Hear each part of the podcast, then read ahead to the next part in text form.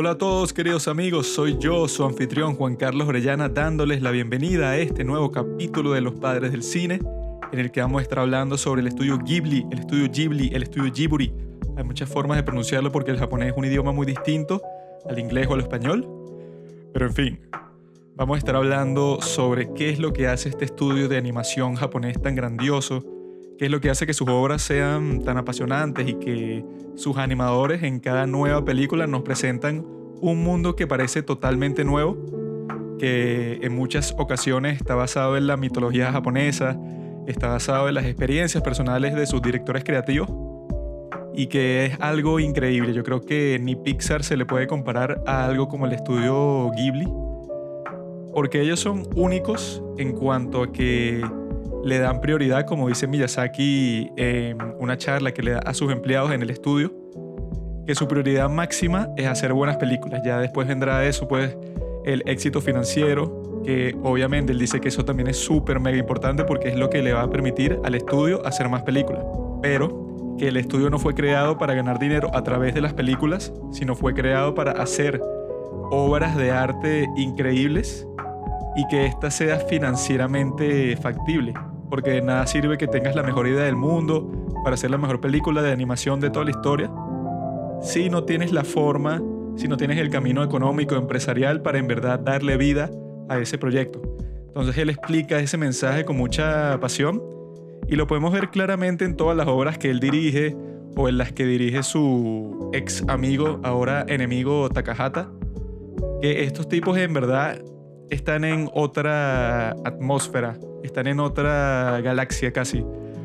Porque es eso, hasta películas tan buenas como las que ha sacado Pixar, a mí me encantan bastantes. A todos en Los Padres del Cine tenemos nuestras historias de amor con Pixar, obviamente. Pero que no tienen ese enfoque en que, bueno, que lo primero es el arte aquí y este, este estudio, que en el caso de Pixar, bueno, que está asociada con Disney, pero bueno, que son básicamente lo mismo obviamente que Disney, que es el conglomerado monopólico más grande del mundo, ah, bueno, no puede decir que luego de que hizo la nueva trilogía de Star Wars, obviamente no puede decir que el arte es su prioridad de ninguna forma o manera. Por eso es que Ghibli es tan apasionante y por eso es que Pablo durante este capítulo dice que a Miyazaki lo comparan mucho con Walt Disney, pero de manera de que, bueno, casi se acerca a la grandeza de Walt Disney como que dando por sentado que obviamente con toda la popularidad que tiene el estudio y con todas las animaciones que ha hecho, Walt Disney tiene más mérito que Miyazaki, ¿no? Pero en realidad, Walt Disney era más como que un empresario con, obviamente, con grandes ideas y con un potencial grandísimo y un tipo excelente, brillante, etc. Como los dos estudios difieren en ese enfoque, Creo que es una de las razones principales por las que sus películas son tan especiales, porque nos atrapan tanto y porque queremos dedicarle un, episodio completo al estudio Ghibli y quizá en el futuro hablaremos más sobre ellos porque hay muchísimo de qué hablar. Ninguno de nosotros ha visto todas las películas de Ghibli. Sí hemos visto la mayoría, pero nos falta una que otra, ¿no? Invitamos a un amigo de Pablo del colegio que se llama David Laya el cual tiene un conocimiento grandísimo sobre el estudio Ghibli, además de un montón de historias sobre su infancia, que estas películas en verdad lo marcaron, que en verdad significan mucho para él y durante este capítulo enriquece mucho la conversación, por eso es que lo trajimos de invitado, porque él ya nosotros sabíamos que tenía todo este conocimiento y todas estas experiencias con este estudio japonés y que bueno, que podía sacarle mucho provecho a esta conversación porque es un tipo que está bastante versado en la materia. Cada uno escogió su película preferida. Yo escogí House Moving Castle porque es una locura. Pablo escogió El viaje de Chihiro. Robinson escogió Mi vecino Totoro porque él de corazón sigue siendo un niño. Y nuestro amigo David escogió La princesa Mononoke, que también es un espectáculo increíble de película. Este episodio es muy especial porque es eso, estamos enfocándonos en uno de los estudios no solo de animación, sino de cine más importantes de todo el mundo.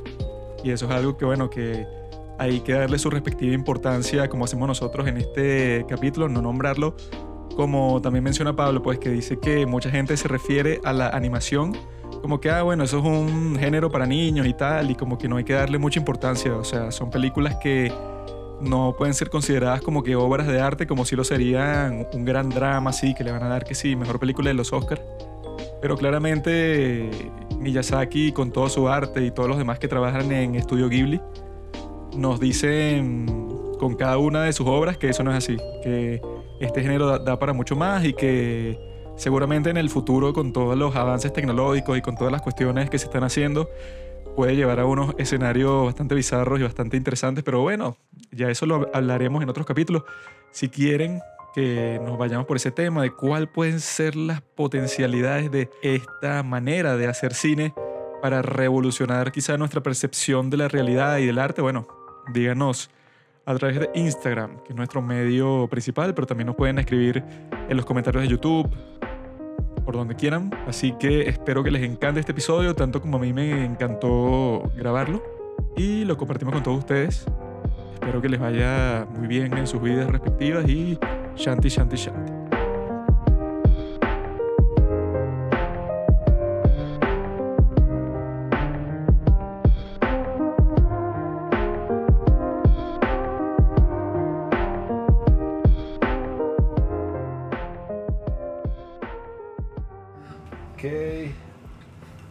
Acción.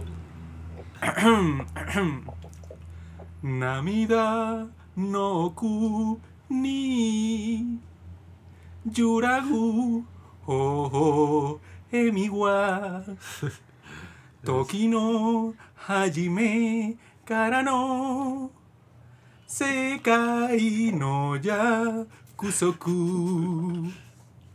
今は一人でもう二人の昨日から気丈は生まれきらめく初めて会った日の夜に Hola a todos, queridos amigos de los padres del cine. Soy yo, Juan Carlos, su anfitrión, dándoles la bienvenida a este episodio sobre el estudio Ghibli, que ese es el nombre real, ese es el nombre en japonés, no esa mariquera que dicen que Ghibli, Ghibli.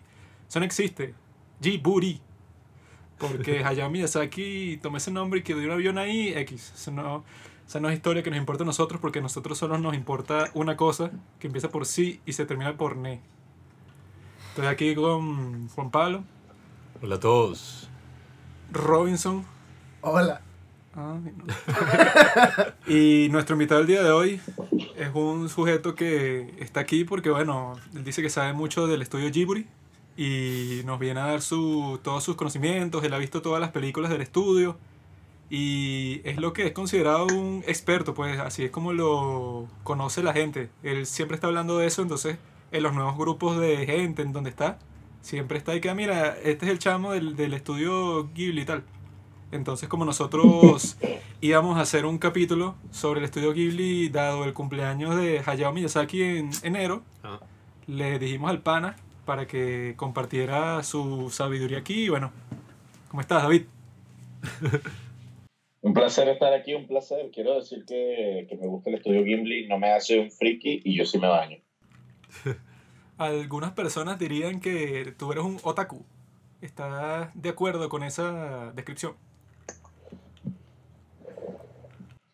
En un pasado no muy lejano, definitivamente tengo que decir que sí. Completamente cierto. Ahorita, pues, por cuestiones, no puedo, lo tuve que dejar de ser. Por cuestiones de bueno, Cuestiones étnicas. me obligaron. Ah, básicamente. Y por las génicas, básicamente, me, sí, me, me obligaron a bañarme y me dejó de gustar el anime. No, básicamente porque últimamente no he tenido tiempo de, pues, continuar con la tendencia del anime. Y nada, pues solo me concentro en cosas más importantes y artísticas como el estudio.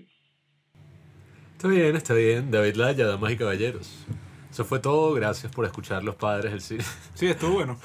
Mira, David, cuéntanos. No, no, no, ya va, ya va. ¿Qué te hizo adentrarte en el mundo del anime? No, no, no, no, no. no. Esto no es sobre anime. Eso es una cosa asquerosa. Eso del anime es una vaina y una excusa para que la pedofilia esté normalizada en nuestra sociedad. Eso no vamos a hablar aquí. Que vamos a hablar de estudio Ghibli. Pero, escucha. Yo tengo un hermano que es un maldito taco, ¿verdad? No, tampoco así, pero sí es medio... Ok. Sí, es va medio por- otaku. no, no, no, tampoco así tan exagerado, pero sí va por esa rienda.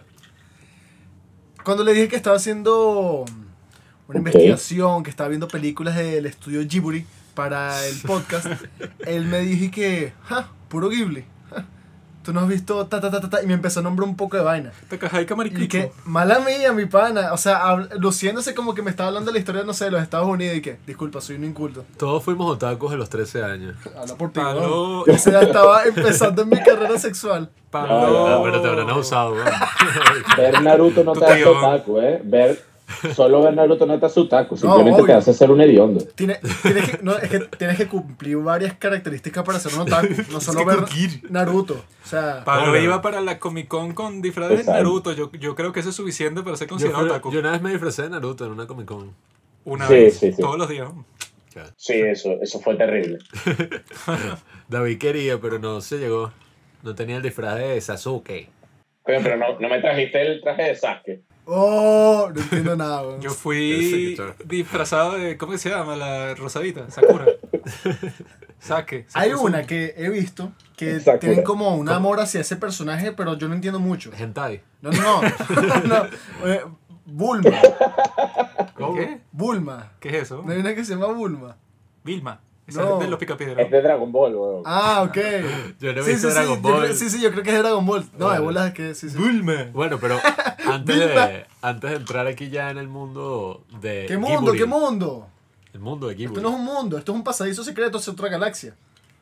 Este dicho. Te dice ese abuelo antes de esta vaina. se, se metió un buen papel antes de empezar esta vaina. Hay una razón secreta por la que David es nuestro primer invitado del año y por la que este episodio de Estudio Ghibli nació en primer lugar. Y es porque, bueno, creo que Robinson no sabe. No, Juanqui no sí, sé porque no me he dicho porque es mi nada. hermano. Bueno, yo sé. Es por el cumpleaños de Miyasan. No, no es por Miyazaki. Ah, bueno, mi hermano cumple el 5 No, de enero, cállate, igual que cállate, Miyazaki. chamo. ¿Qué le importa a tu maldito hermano? No le importa. Ni a mí me importa. ¿Qué le está importando a ustedes? ¿Para qué lo menciona? No, mentira, yo creo que... mm, Ah, asco. Marico, Juanqui, ya. A la gente, supongo yo, no le gusta tus eructos. ¿Qué sabes tú? Supongo, dije. ¿Qué sabes tú si ellos escuchan el podcast por los eructos específicamente? Coño, puede ser, puede ser. Ajá, pero. Pablo anda formalito. Te va a tomar los lentes, Siempre soy nerd. formal. Ay, Yo tengo mala lentes mía. James Bond. Porque mientras nosotros nos estamos tomando un Jägermeister, Pablo está con un vaso de leche caliente en un ¡Qué maricón. idiota! Ninguna No. buena historia empieza con un vaso de leche. Qué gay. La naranja mecánica. Ah, te jodió.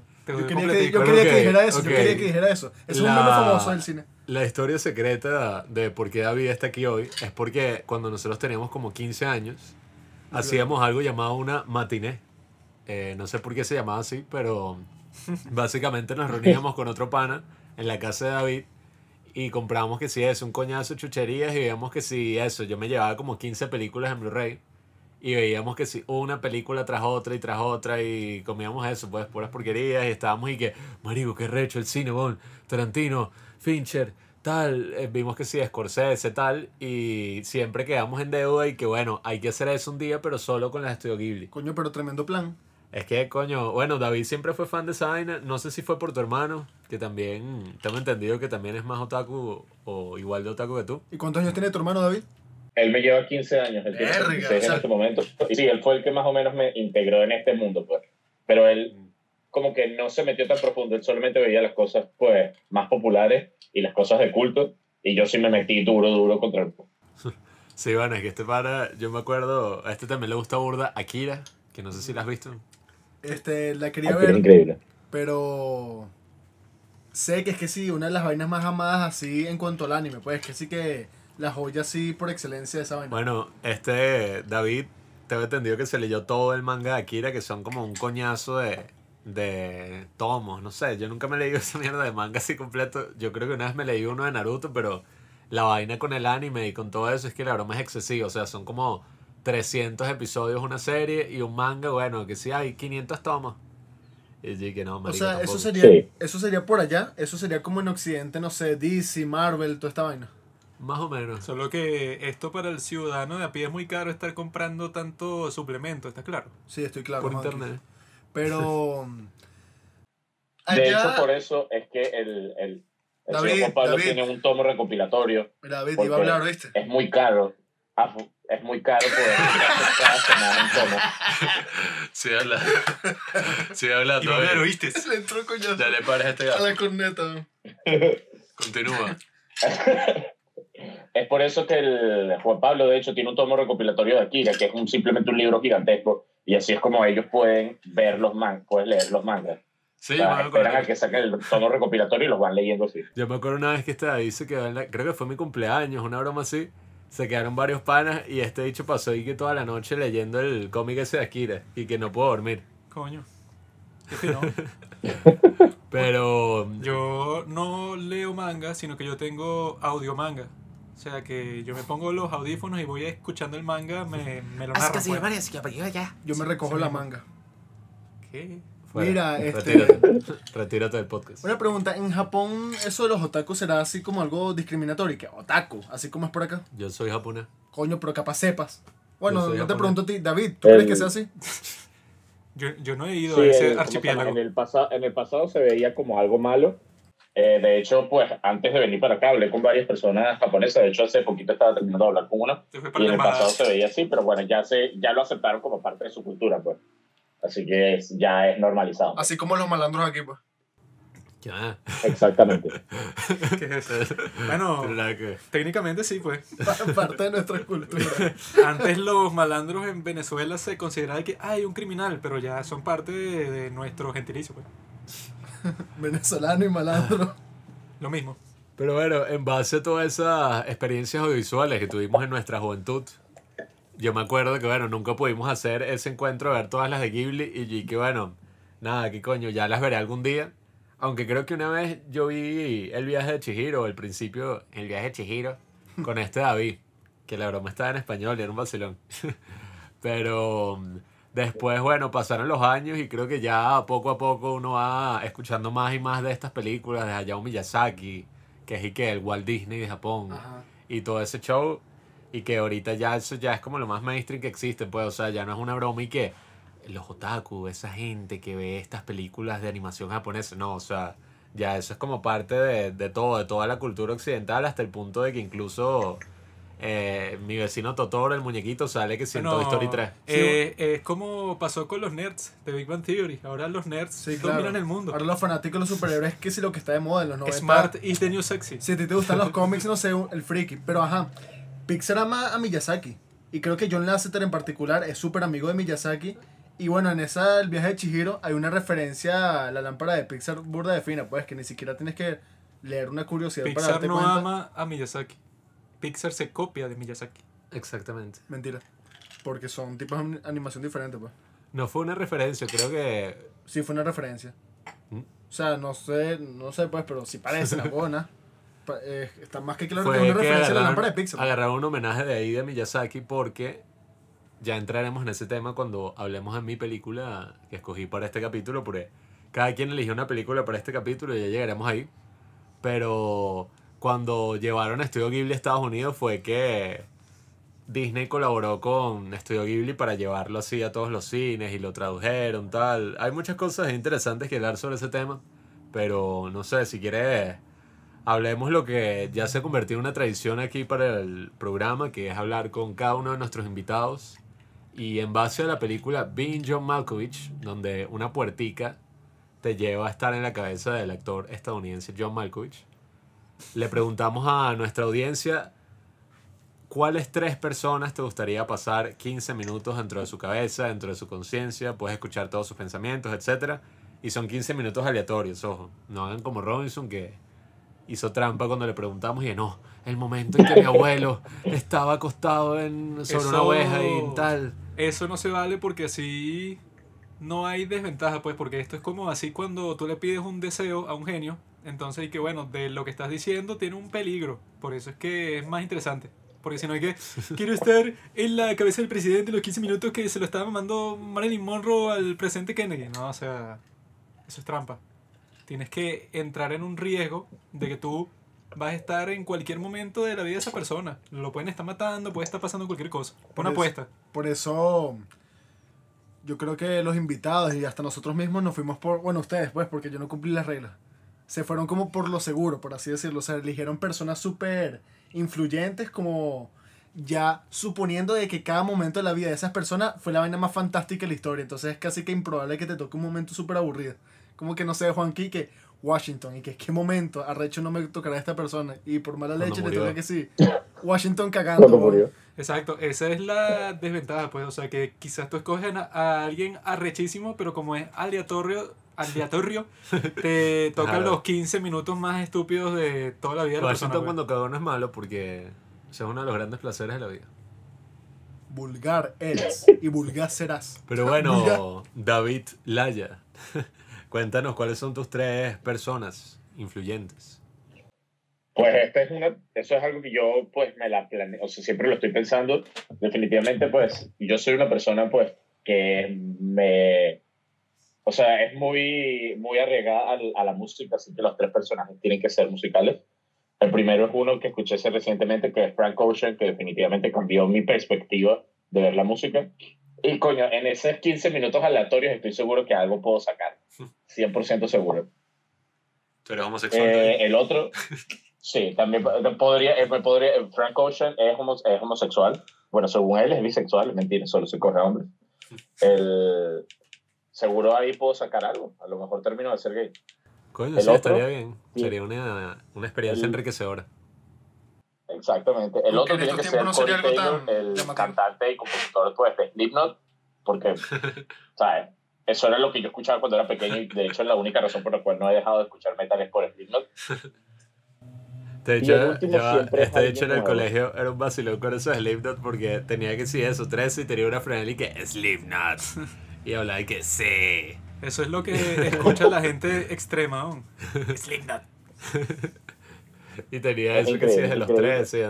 Esas eran como las dos características más llamativas de David, que era que bueno, o usaba la franela de Slipknot o usaba un suéter de Studio Ghibli. Entonces, bueno, todo encaja perfectamente en el contexto. Yo creo que es menos Exacto. inquietante ver a David con una franela de Totoro que verlo con una vaina de Slipknot.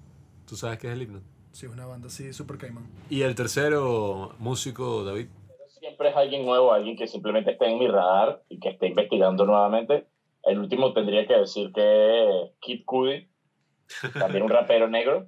El- simplemente ahorita lo estoy viendo y vi una entrevista hace poquito que le hizo Apple, eh, Apple Music y genuinamente dicen algo muy cierto y es que cuando hablan con él tú sientes que lo conoces y todo es en base a la música, entonces estoy seguro que también voy a poder sacar algo en esos 15 minutos, ¿sabes?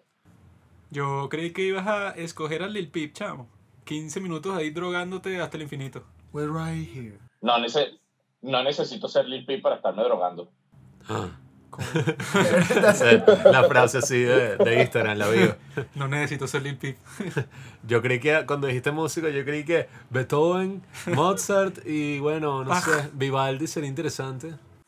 Iba, a- iba a decir, tú sabes qué iba a decir, pero estoy rodeado de un pocotón de venecos y no, me van a caer encima. Iba a decir cancerbero, weón. El cambio, Este Robinson quería ser rapero, ¿cuándo? ¿verdad Robinson? ¿Cuál era mi nombre de rapero, Pablo? Robinson el putas madre. No, era el putas madre y ya. No era Robinson. Era mi alter ego, no era yo. Bueno, mano, tú como tienes corto el tiempo porque estás allá chambeando en los Estados Unidos de América, empieza tú diciéndonos qué es Ghibli para ti, Ghibli. Eh, Ghibli básicamente es pues, la fundación de dos personas demasiado talentosas, que es evidentemente eh, Hayao Miyazaki y Isao Takahaka, que nada, pues de hecho descubrí hace poquito que Isao es el tutor de, de Hayao. Ellos comenzaron en una empresa animando de, eh, ¿cómo se llama? Se me olvidó cómo se dice, de entre los que, entre escena y escena ellos animaban y simplemente le dieron la oportunidad a de sacar una película, de comenzar un manga, y se dieron cuenta que es un maestro. Y nada, para mí el estudio Ghibli eh, simplemente la inmersión en las películas. Es el perfecto ejemplo de cómo te puedes inmerser en una película y cómo puedes relacionarte con cada uno de los personajes. Interesante, interesante. Nosotros justamente ayer estábamos viendo un documental súper fino para todo el que quiera adentrarse al imaginario del estudio Ghibli, que se llamaba, ¿cómo es que se llamaba, Juanqui? Eh, El reino de los sueños. El Reino de los Sueños y no sé qué broma, que salió en el 2012 y 2013 y te cuenta como toda la realización de las últimas películas que ha sacado el estudio Ghibli hasta ahora. Pero es súper interesante como eso, pues un estudio de animación que empezó así como este dice, el tipo este Takahata y Hayao Miyazaki. Y después se consiguieron al tercero, que es como el trío que como se conoce ahorita, que se llama, no sé qué broma, Suzuki. Que es el productor de todas las Suzuki. películas. Osu Suzuki. Suzuki. Sí, exacto. Es súper interesante como de ese pequeño grupo de animadores y de todo salió lo que se conocería ahorita como, bueno, el Disney de Japón, una vaina así. Y nada, Sí, o sea, claro. Ahí en la historia es súper fino porque tú ves evidentemente cómo es el avance de esas películas así, esos anime o no sé cómo llamarlos, de los 80, eh, Takahata y, y Miyazaki fueron los que hicieron Heidi, que esa es como una de las bromas así más conocidas aquí. Aquí, Y- eso le encanta a todos los an- ancianos. Sí. Yo me acuerdo cuando veía a Heidi. A mi mamá le encanta esa vaina y ni hablar mi abuela. Eh, de hecho, el eh, Hayao fue director, o sea, director creativo de una, de una temporada de Heidi. Claro, es que bueno, lo que tengo entendido es que ese tal Takahata, ese es como básicamente su obra maestra, pues.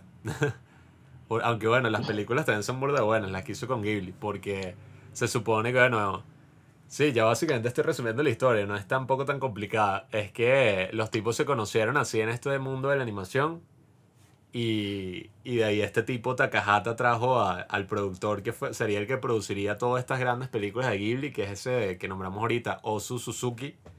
Y básicamente empezaron a colaborar y, y decidieron como, mira, vámonos de este estudio en el que estamos ahorita. Ya para ese entonces Hayao Miyazaki había dirigido su primera película. El tipo este Takahata, bueno, ni hablar, se hizo Heidi. Y dijeron como que, bueno, ahorita vamos a lanzarnos así, a hacer como películas, pues vamos a hacer un estudio. Y este Hayao Miyazaki ya estaba haciendo un manga que se llamaba Náusica, la reina del valle, ¿Qué? que justamente... En el Valle del Viento. Bueno, Náusica es la reina del valle. Y justamente ayer princesa. hizo su primer manga que fue Náusica y ayer vimos la película y bueno, tú ves claramente cuál es la diferencia entre esas primeras películas que se hacían y lo que todos conocemos como el estudio Ghibli, que es el viaje de Chihiro, mi vecino Totoro, todo pues, o sea, yo creo que todo el mundo conoce ya hasta este punto que es el estudio Ghibli y bueno, es súper interesante poder analizar toda la historia y ver cómo ha sido ese avance pues y como la broma yo creo que es un estilo totalmente distinto a todo eso de la animación y que hay Disney y películas para niños así y tal. O sea, creo que es algo, una filosofía totalmente distinta. Algo que Un dato curioso, perdón, Robinson, un Tranquilo. dato curioso que acabas de lanzarte y que, que habías dicho que es muy diferente al, al anime que ahorita pues se conoce, es que, el, es que Hayao Miyazaki es como el Martin Scorsese del, del mundo japonés, literalmente. Él piensa que todo el anime que se está haciendo ahorita, todos estos animes con los ojos gigantes y eso, y las tetotas, que eso no es anime, que eso están dañando el arte que él creó, como si eso fuera suyo. Que ese viejo es bien extraño, es un tipo que ha dicho como 100 veces que me voy a retirar. Esta es mi última película, que esa es como que su táctica de marketing. Porque cuando dicen y que esta es la última película de Miyazaki, entonces tengo que verlo, entonces la, la tengo que ver, pase lo que pase. Pero nunca es la última, siempre es mentira. Aunque bueno, la que va a sacar Sí, ahorita, vamos a ver. Porque el tipo supuestamente en el 2016 dijo que se iba, iba a volver de su retiro. Y llevan tres años trabajando, bueno, ya cuatro, pues. Cuatro años, un poquito más trabajando en la película. Y dijeron que todavía faltaban tres años más solo para eso, terminar la animación. Porque estas películas las animan totalmente a mano. O sea, y dicen que en esta en específico, Hayao Miyazaki quiere que sea como su retiro, pues. Eh, esta sí quiere hacer como una última película, así como para dejársela a su nieto.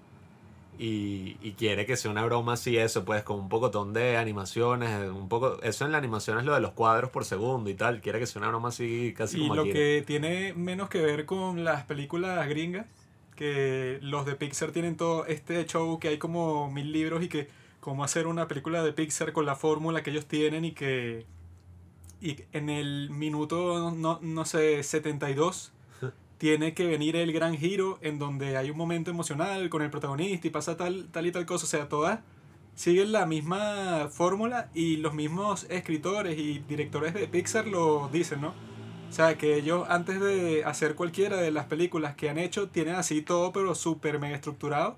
Antes de animar cualquier cosa, de hacer cualquier storyboard, ya tienen absolutamente todo lo que va a pasar. En cambio, Miyazaki-san, el tipo supuestamente que trabaja sin guion, sino que se pone a hacer puro storyboard. Entonces él dice que, bueno, mientras lo va desarrollando con todos los animadores, todo el gentío, que como lo muestra en el documental, pues son como 15, 20 personas más.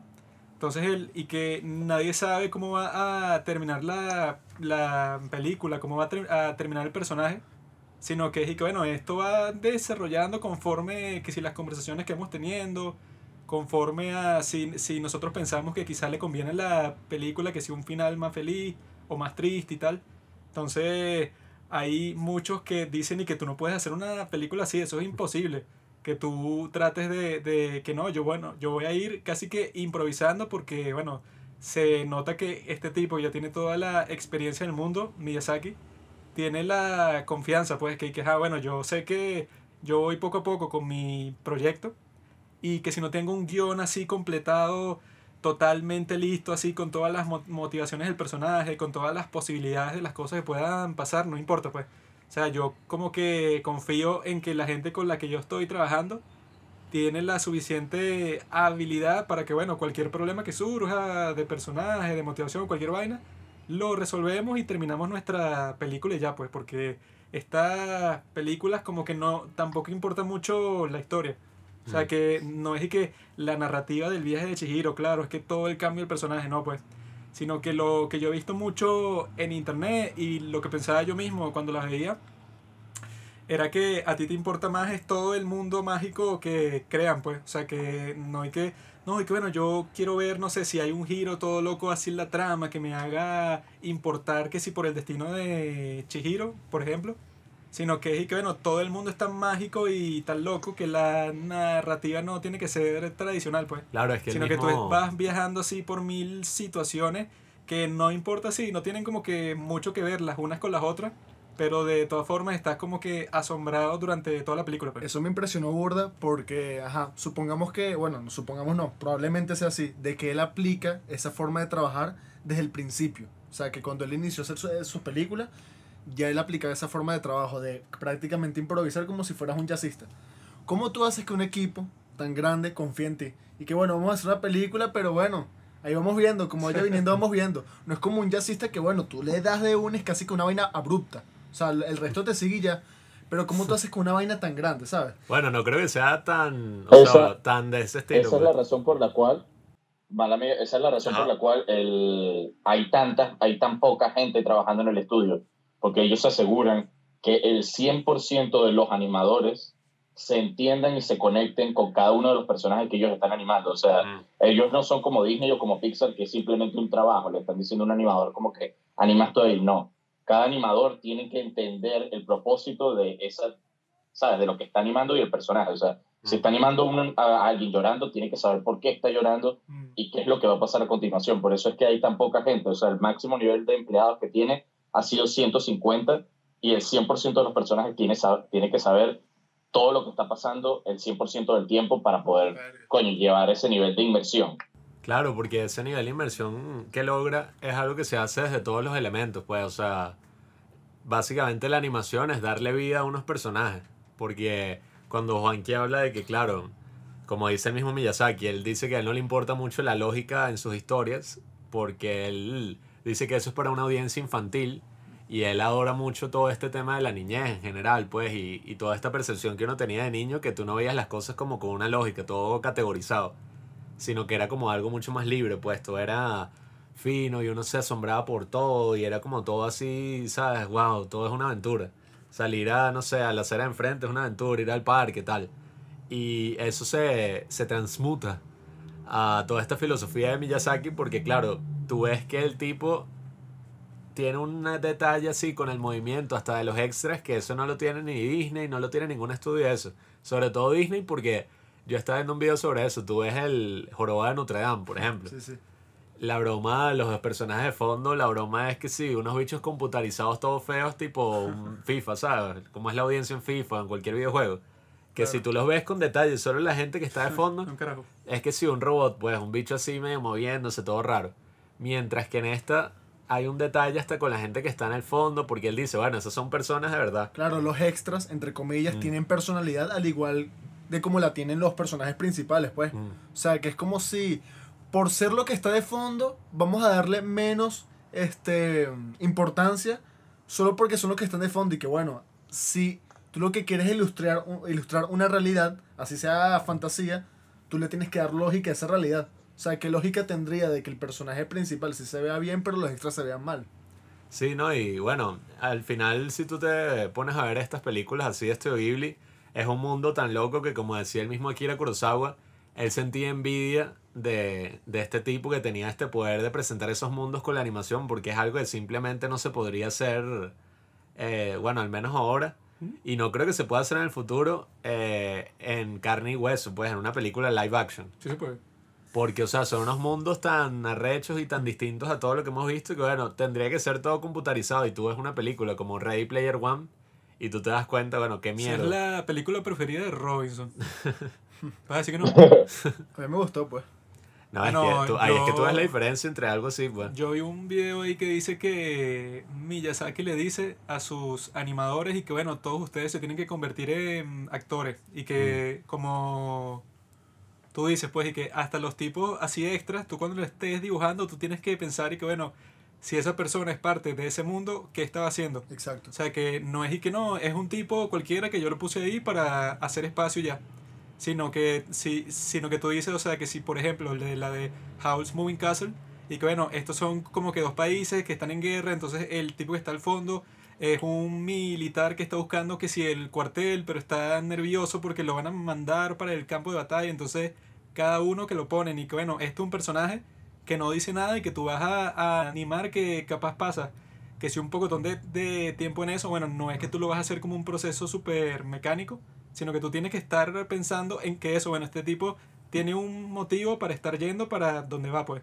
No, no que tú lo animas, así que no me importa, porque este personaje, si, si no es el protagonista, o no está relacionado de ninguna forma con el protagonista, no sale así como el, el enfoque principal de ninguna escena, entonces yo lo hago y ya. Sino que todo y que no, todo lo que salga en pantalla tiene que tener un propósito súper claro. De hecho, la minuciosidad de él es tan arrecha que yo tuve la fortuna de, de convivir con una japonesa. Bien, con él, con Miyazaki. Mucha risa que su nombre era Sakura. Literalmente ese era su nombre. Eh, que ella tuvo la fortuna, bueno, y según ella, eso fue de las peores cosas de su vida, trabajar con Hayao en el estudio. eh, porque es realmente muy duro trabajar con él, o sea, que siempre está molesto, que siempre es como que todo tiene que salir perfecto. Mm. Y él es tan minucioso que si en algún animador tiene algún problema en algo, él va y le hace los storyboard para que él pueda seguir, para que se identifique más con él, para que todo, pues, como dicen ustedes dos, eh, tenga alma, pues, que todos se puedan identificar. Mm. Es Ese, que- según yo vi en el documental, Sí. ese es un viejo cascarrabia.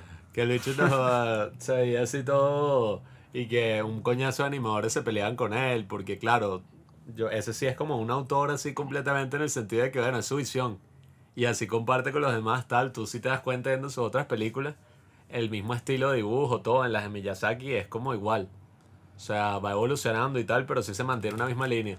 No sé si el tipo Sí, o trata sea, así como no la sé si mierda fue en su ese propio hijo. documental en el que vieron cómo dura cinco horas para ponerle, para decidir el color de una gema que aparece durante cinco minutos, durante tres minutos.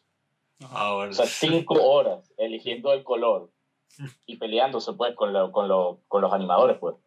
Bueno, ahora que este Robinson estaba hablando del teatro, yo quería eh, ahora mencionando que tanto David como Robinson y yo estuvimos en un- algunos talleres de teatro y bueno, Juanqui también indirectamente estuvo, no como actor. Eso, David, tú eres actor, ¿no? ¿Qué te pasó? weón? Nosotros éramos actores, weón, no te olvides de eso. Eso no da plata, brother. Eso no da plata. Y- David era, ¿cómo se llama? El, el tipo que Renta. cobraba la renta. Exacto, eso, eso sí da plata. El casero. Pero bueno, eh, eso fue más en el otro taller que estuvimos, que en ese también estuvo Robinson, pero si tú ves eso de forma de hacer cine, eh, yo no iba a recalcar tanto ese hecho de que los extras y tal en el teatro, sino más el hecho de que cuando uno empieza esa educación para ser actor, eh, aunque a mí a veces me parezca exagerado ese show que tiene la gente y que no, eh, ¿cuál es el color favorito de mi personaje? Si no sé eso, no puedo hablar. Eso es medio exagerado. Pero lo que sí te da es como esa cualidad de, de tú analizar las cosas en tu ambiente. O sea, cuando a ti te dicen, mira, interpreta este tipo, y usualmente no te van a decir una emoción, o sea, te dicen una situación, eh, qué sé yo, un tipo que acaba de perder el trabajo.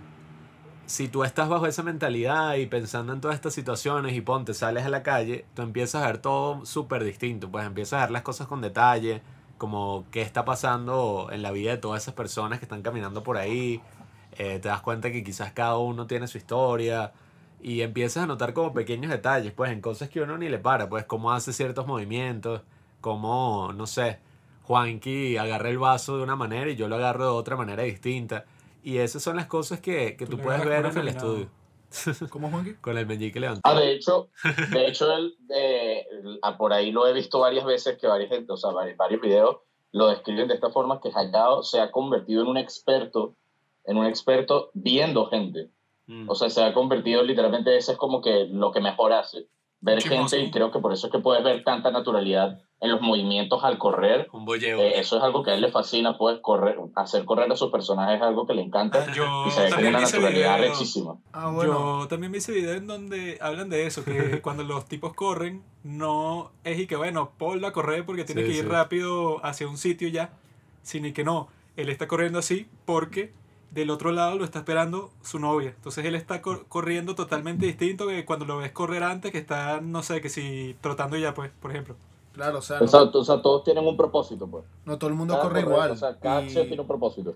Y la razón por la que cada persona corre no es la misma. O Tú capaz corres estás como huyendo, un no sé. elefante. Aunque no sé si Claro, tanto, por el peso. no sé si tanto en las películas un O propósito. sea, eso también varía, pues, dependiendo del peso, la razón. No sé si tanto un propósito, sino más el personaje. Que creo que eso también es, para mí al menos viendo la película, La chispa. yo me concentro más en eso. Spark. No, sino que un personaje, por la forma en que corre, por la forma en que agarra algo, tal, eh, sobre todo en estas películas que son animadas, o sea, que ellos tienen que dibujar todo, o sea, no es un actor, no es alguien que está haciendo el trabajo, o sea, ellos crean todo, básicamente.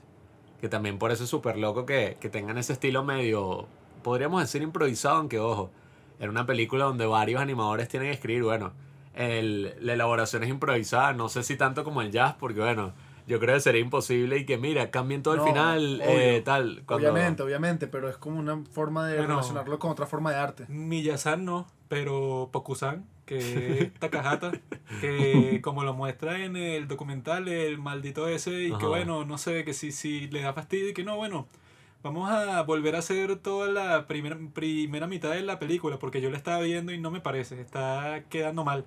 Y dije, ah, pero eso nos va a costar 50 millones de dólares más, Bonnie, y que entonces... Ah, bueno, Ah, pero en este estilo, en este estilo de animación no aplica lo de el actor y tal, con los punticos que capta sus movimientos y toda esa vaina. No, no. Para Dicen nada. que sí hay veces que lo usan, pero para nada principal, pues, sino Ah, que claro. sí para cosas del Lo usaron. fondo, pues. La única vez que lo han usado, que yo sepa, ha sido en Ponyo y el acantilado.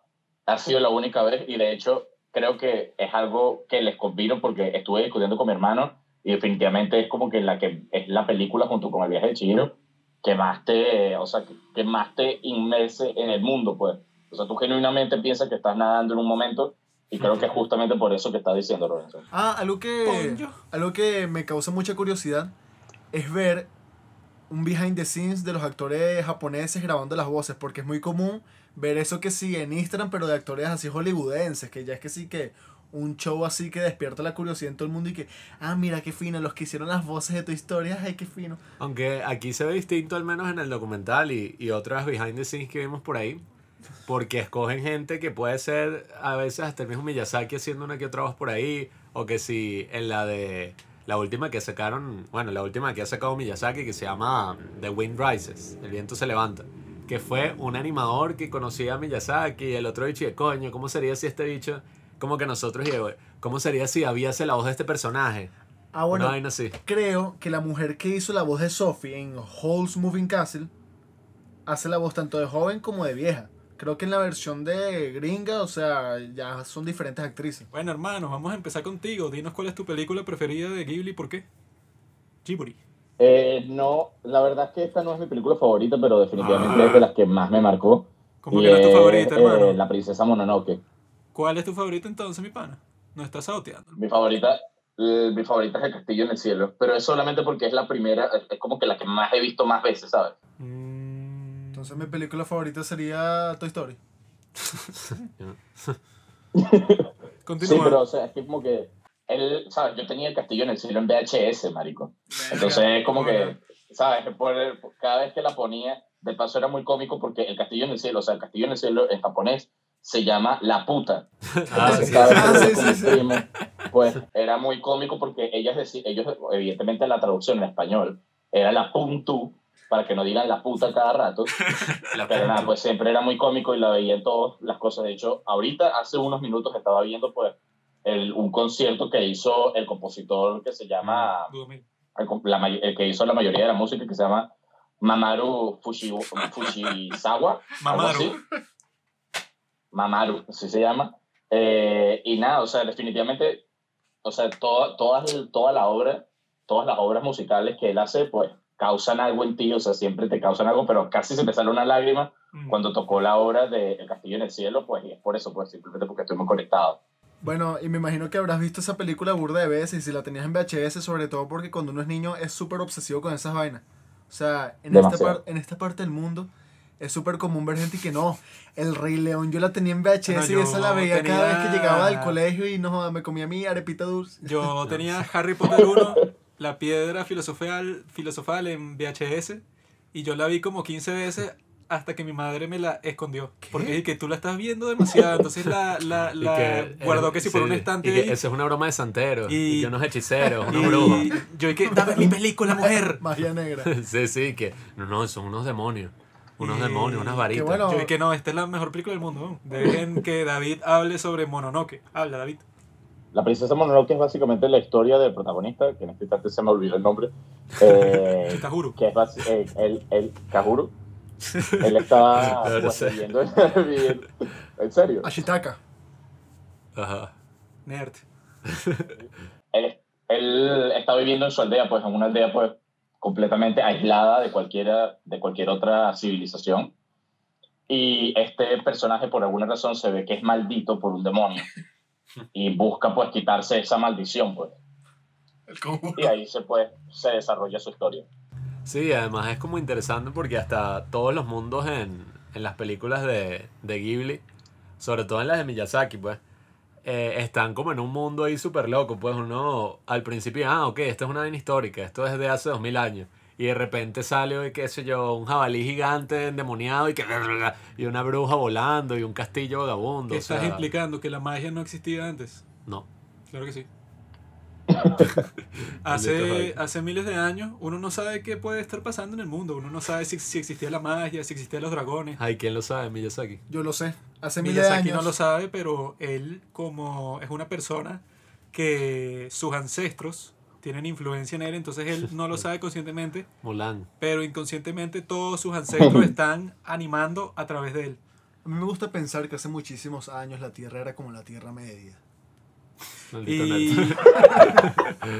la Tierra Media. La Tierra Media. ¿Por qué escogiste la princesa Mononoke? Eh, básicamente por, o sea, por la historia, por la historia en la vida real que lleva detrás, o sea, por lo influyente que fue. Realmente es algo que me hizo volver a verla una y otra vez. Gracias a esta, gracias a la película que rompió también otra vez récords en taquilla. eh, gracias a ella, pues Disney se dio cuenta de que coño, de que esto valía la pena Mm. y hizo que Akira fuera, o sea, en el futuro Akira fuera la primera película de animación japonesa en salir de Japón. Entonces, pues, eso me hizo verla una y otra vez y en verdad, pues creo que es una de sus obras maestras muy buena. También te ayuda a entender las dos cosas que a él más le gustan, no más le gustan, sino lo que pone en casi todas sus películas y es la naturaleza para él es algo demasiado importante. O sea, el 100%, casi el 100% de las veces Mm. está pues poniendo algo referente a la naturaleza y también el empoderamiento de la mujer, que bueno, esto es en base a que el papá de, de Hayao pues se fue a la guerra y fue criado por su mamá y su mamá tenía que hacer todo, entonces pues por eso es que puedes ver que en todas sus películas, si la protagonista no es una mujer, siempre una mujer va a ser más poderosa que cualquier otra, ¿sabes? Ah, bueno, que yo Y- leí que. en este caso se ve, pero de una manera increíble, como incluso sin ser el protagonista, las mujeres siguen teniendo más poder que todos. Sí, ¿sabes? sí. Claro, es que ese tema está súper presente, sobre todo entre todas las películas en La Princesa Mononoke, eh, porque tú ves que este protagonista, Ashitaka, ¿cómo es? Sí, Ashitaka. Ashitaka que peleándose como con este cerdo gigante, eh, lo maldijeron, se dice. Jabalí. Está maldito. Sí, lo maldijeron. Bueno, le pusieron una maldición y es y que mira, te vas a morir. Entonces tienes que ver sin odio y ahí quizás te vas a salvar de la maldición. Entonces como que, ajá, en ese viaje que el tipo hace, a ver por qué el jabalí estaba como, era esta bola negra toda loca ahí, no sé, devorándolo todo, llega a este pueblo donde hacen como, ¿cómo es? Tienen una mega fundidora de hierro y tal. Fragua. Y eh, básicamente fragua. lo que hacen son armas. Exacto, o sea, es como este pueblo así guerrero y que representa como, bueno, esa modernidad, pues, como la, la broma industrial. Y ahí tú ves que la, ¿cómo se dice? La, no iba a decir dueña, la alcalde, no sé, la alcaldesa. La jefa, pues. La mamá de los helados. la líder. manda más del pueblo es esta tipa súper arrecha así que tiene, rescata jevas de los burdeles y las empodera, pues, y las De pone a trabajar. Yo también Todo. hago eso, pero de manera distinta. ¿Cómo, Juanqui? Rescato mujeres de los burdeles y las empodero. Yo les doy educación hasta que se independicen, porque el mejor maestro es el que se vuelve innecesario. Están encerradas, pero están mejor que en el burdel. A mí lo que me gusta de las películas de Miyazaki es que... Escucha, Mira, cuando yo quiero hablar de la broma, o sea, lo que hablamos de la filosofía de Miyazaki, lo de Shinto y eso, Ok. pero con más el viaje de Chihiro, que esa es como la película donde más se habla de eso, pues Sí, sí, toda naturaleza. donde mejor, creo yo está mejor representado, pues. Porque si ves la princesa Mononoke, yo creo que el gran tema ahí es esa que ha estado en las otras de Miyazaki, como dice David. Ese tema que es y que, bueno, la naturaleza y el hombre, y cómo los dos pueden convivir en un mismo mundo. Algo que dijo David de, del padre de Miyazaki, que se fue a la guerra y tal. Tengo entendido que el padre de Miyazaki trabajó en la industria de la aviación, que de ahí creo que viene el nombre de Ghibli. O sea, de un avión Ghibli. que se llama, que tenía creo que un nombre italiano y todo. Ghibli. Y, ajá, Ghibli, Ghibli significa el viento cálido que sopla a través del Sahara. Una vaina así creo ¿Qué es que, eso, o sea, eso, eso lo está inventando. no, no, no, sí, sí, creo que Ghibli, o sea, es como un nombre El viento árabe. cálido que sopla. Sí, sí, creo que es un nombre árabe que significa que hot wine, no sé qué vaina. Sí, sí. Y, o sea, es arrecho como Idiota. Este tipo pone cosas tan personales, pero de una forma tan fantasiosa, porque uno pensaría que algo personal sería representado casi que literalmente. Y que, bueno, mi papá se fue a la guerra, y pone literalmente eso, pues que es un niño despidiéndose, La de su papá. mamá de Miyazaki tenía tuberculosis y vemos en el vecino Totoro que la madre de las niñas está enferma y que así pasó un montón de tiempo la madre de él, pues, o sea, que fue que si para mil hospitales, mil vainas, para ver si le podían dar que si al- alguna cura o algún tratamiento que le quitara ese peso y el dolor que tenía, pero y que bueno, pasó como 10 años con eso, pues. Mm, Algo que me gusta mucho es cómo se representa la naturaleza en las películas de Miyazaki dependiendo del contexto. Porque por lo menos en La Princesa Mononoke, este es que es un ambiente súper caótico. Este es horrible. Mientras que la naturaleza en mi vecino Totoro, La naturaleza en la princesa Mononoke es hermoso. ajá, es que es la vaina más serena del mundo. El bosque ese es No, pero me refiero, dependiendo del contexto y lo que hacen los humanos, es, lo que, lo- es como uno se relaciona con la naturaleza. o El sea, que sí es feo es por el lo menos así-. Por lo menos así lo veo yo. O sea, Hay cosas que la gente no entiende sobre la naturaleza. Yo les voy a explicar. Los hippies creen que la naturaleza es muy lindo, que, que, que tú vas para la selva y que, ay, mira las flores, qué lindo. Pero en realidad, en los tiempos de eso, pues de la princesa Mononoke, tú ibas para la naturaleza, para la selva, para el bosque, cualquier vaina. Y bueno, imagínate que, ajá, que tú actualmente, que hay fábricas, hay ciudades por todas partes, la naturaleza está limitada a ciertos sitios, pues, o sea, tú vas para el bosque. Antes el mundo era puro bosque y ya. Entonces tú capaz estás que si con tu platico de arroz así cruzando la esquina y, ve- y ves un tigre y te come y te jodiste. O sea que Pertenecíamos a la cadena alimenticia, ahora no. no, nosotros ahora estamos de primero en la cadena alimenticia y todas las otras criaturas del mundo son nuestras perras. Pues. Es que ahora somos dioses, pues, prácticamente. Porque entonces la gente hoy y que lo que le hemos hecho a la naturaleza, que ya no es muy importante, pero es que, ah, bueno, bro, antes la naturaleza, si tú no hacías todo lo que hiciste, lo que hace la tipa esta, pues, o sea, que construye armas con el hierro y tal, si ella no hacía eso, todas las personas van a vivir en la miseria que sí, toda su vida, pues. Entonces, ellos, todo lo que están haciendo es necesario y que Miyazaki cuando te lo está mostrando, sí está claro de eso, pues. O sea, que no es que la tipa la ponen como una villana y que ella está en contra del bosque, qué horrible. Sino que te muestran y que bueno, la tipa creó toda esta ciudad, empodera a las mujeres, le da trabajo a los leprosos, o sea, la tipa la, la respetan bastante, es la líder de todo este sitio, ¿no? Entonces ya al final es que se vuelve loca, que quiere quitarle la cabeza al espíritu del bosque, que Jake, bueno, o sea, ya ahí estos tipos se enajenaron completamente porque no sé cuánto les vale eso, cuando, ajá, bueno, o sea, va a crear un súper desastre, que fue lo que hicieron, pues. Ella tenía su pueblito fino, se, se puso con esa vaina y al final de la película perdió un brazo. O sea, la tipa estuvo jodida No, en todo bueno, sentido. se- literalmente Y no- eso, todo. y eso no es ganó algo nada, que, pues. que, ¿cómo se ve? que se ve bastante y es como que el deseo de poder y también es algo que lo representa muy bien como Hayao representa que el poder está como en la naturaleza, ¿sabes? Porque siempre es como que el humano quiere dominarlo todo. O sea, él no representa un, un él no tiene como un malo en específico, sino que el malo es como las ansias de poder. También se ve en el castillo en el cielo Sí. como el bicho quiere dominar el castillo en el cielo, que ya es parte de la naturaleza, simplemente por las armas que hay ahí, y que los robots de hecho no son malos, sino que ellos ayudan y, le- y les gusta la naturaleza y la naturaleza puede estar con ellos, sino que es como que el ansia de cómo usar la naturaleza a su favor. Yo creo que al final el punto es. Que. Oh, ya va, ah, otra cosa, algo burda importante que dijo Robinson, es que a lo mejor no sé cuántas películas de- de- del estudio ya han visto, pero se ve muy duro eh, la, o sea, la distinta forma en la que ellos representan aspectos personales, porque por ejemplo, el, el otro creador del estudio, que es Isao Takahata, todas sus películas son sumamente reales y autobiográficas de una manera tan maldita como por ejemplo eso, pues, o sea, tú puedes ver representado a la mamá de, de Hayao con tuberculosis en el hospital y cómo puedes ver que el maldito este se puso en la tumba de las luciérnagas, coño, o sea, sufriendo, sufriendo Sí, sí. cada vez y viendo cómo su hermana se le muere y eso. Eso sí, Mm. coño. Sí, bueno, al final el Entonces punto es, es. es como que muy duro, pues. Bueno, yo. ah, Escucha, escucha, escucha, déjame terminar. Coexistir en paz. Humanos, naturaleza, No, naturaleza, no, no, humanos. Solo que esos mensajes así Porque el, nunca son. el mito clásico de todo eso es que Hércules, ¿verdad? Él mató al león, ¿no? Y quemó lo que se llamaba la selva nemea. Cuando Hércules hace eso, es como los griegos explican y que, bueno, alguien tenía que quemar todo ese monte, matar a todos los animales que estaban ahí y al león, pues, que es el rey de la selva, para que tú pudieras sembrar. Porque si tú no siembras, no puedes establecerte, no puedes crear comunidades ni nada. Es que la misma Entonces, agricultura bueno, es eso, pues. Ese fue si uno de los grandes los cambios. seres humanos no se pueden establecer, o sea, porque Mm. tú no te vas a poner a sembrar si a, a tu alrededor tienes lobos, leones, o sea, que en cualquier momento te comen a ti y a toda tu familia. Pero todos los extremos son malos. Entonces tiene que venir un héroe y que, ah, bueno, mato al león, quemo toda la selva y me pongo a sembrar aquí y que, ah, bueno, eso entre comillas será malo porque estoy contra la naturaleza y tal, pero si no hago eso, mi comunidad no puede prosperar, pues. Pablo hace rato dijo, ¿verdad? Que la naturaleza en la princesa Mononoke es hermosa, tienes razón.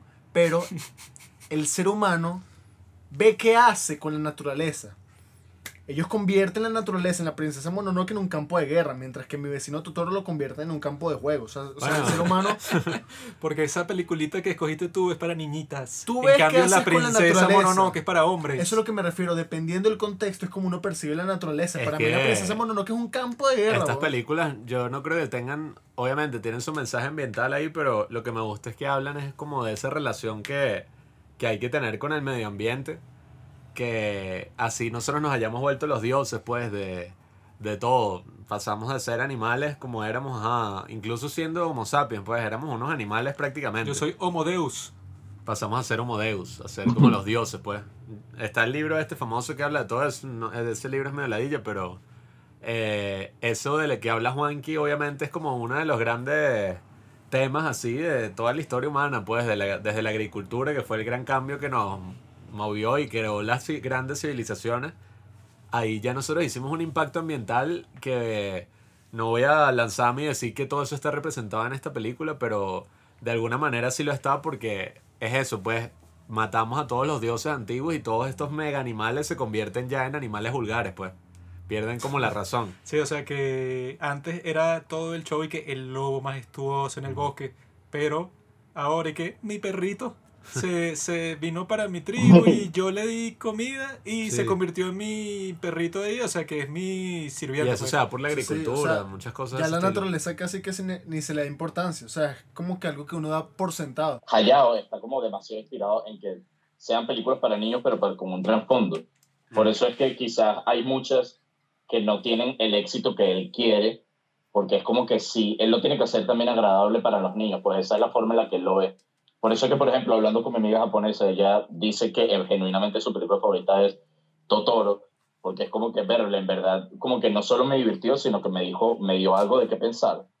Y, por ejemplo, no le gustó tanto cuando vio y era pequeña eh, el, eh, ¿cómo se llama? El viaje de Chihiro, porque era como demasiado complicada y era como que habían muchas escenas que genuinamente le daban como miedo, Sí, pero sí. sí, es, es, es eso, pues es como que, el- como que le da más eh, capacidad de que un adulto lo pueda ver y que un joven también, ¿sabes? Que un niño también lo pueda ver. Pablo, ¿qué fue lo que estabas hablando hace un rato sobre que Disney como que adquirió unos derechos, una broma, como para que se viera más en estos lados del mundo?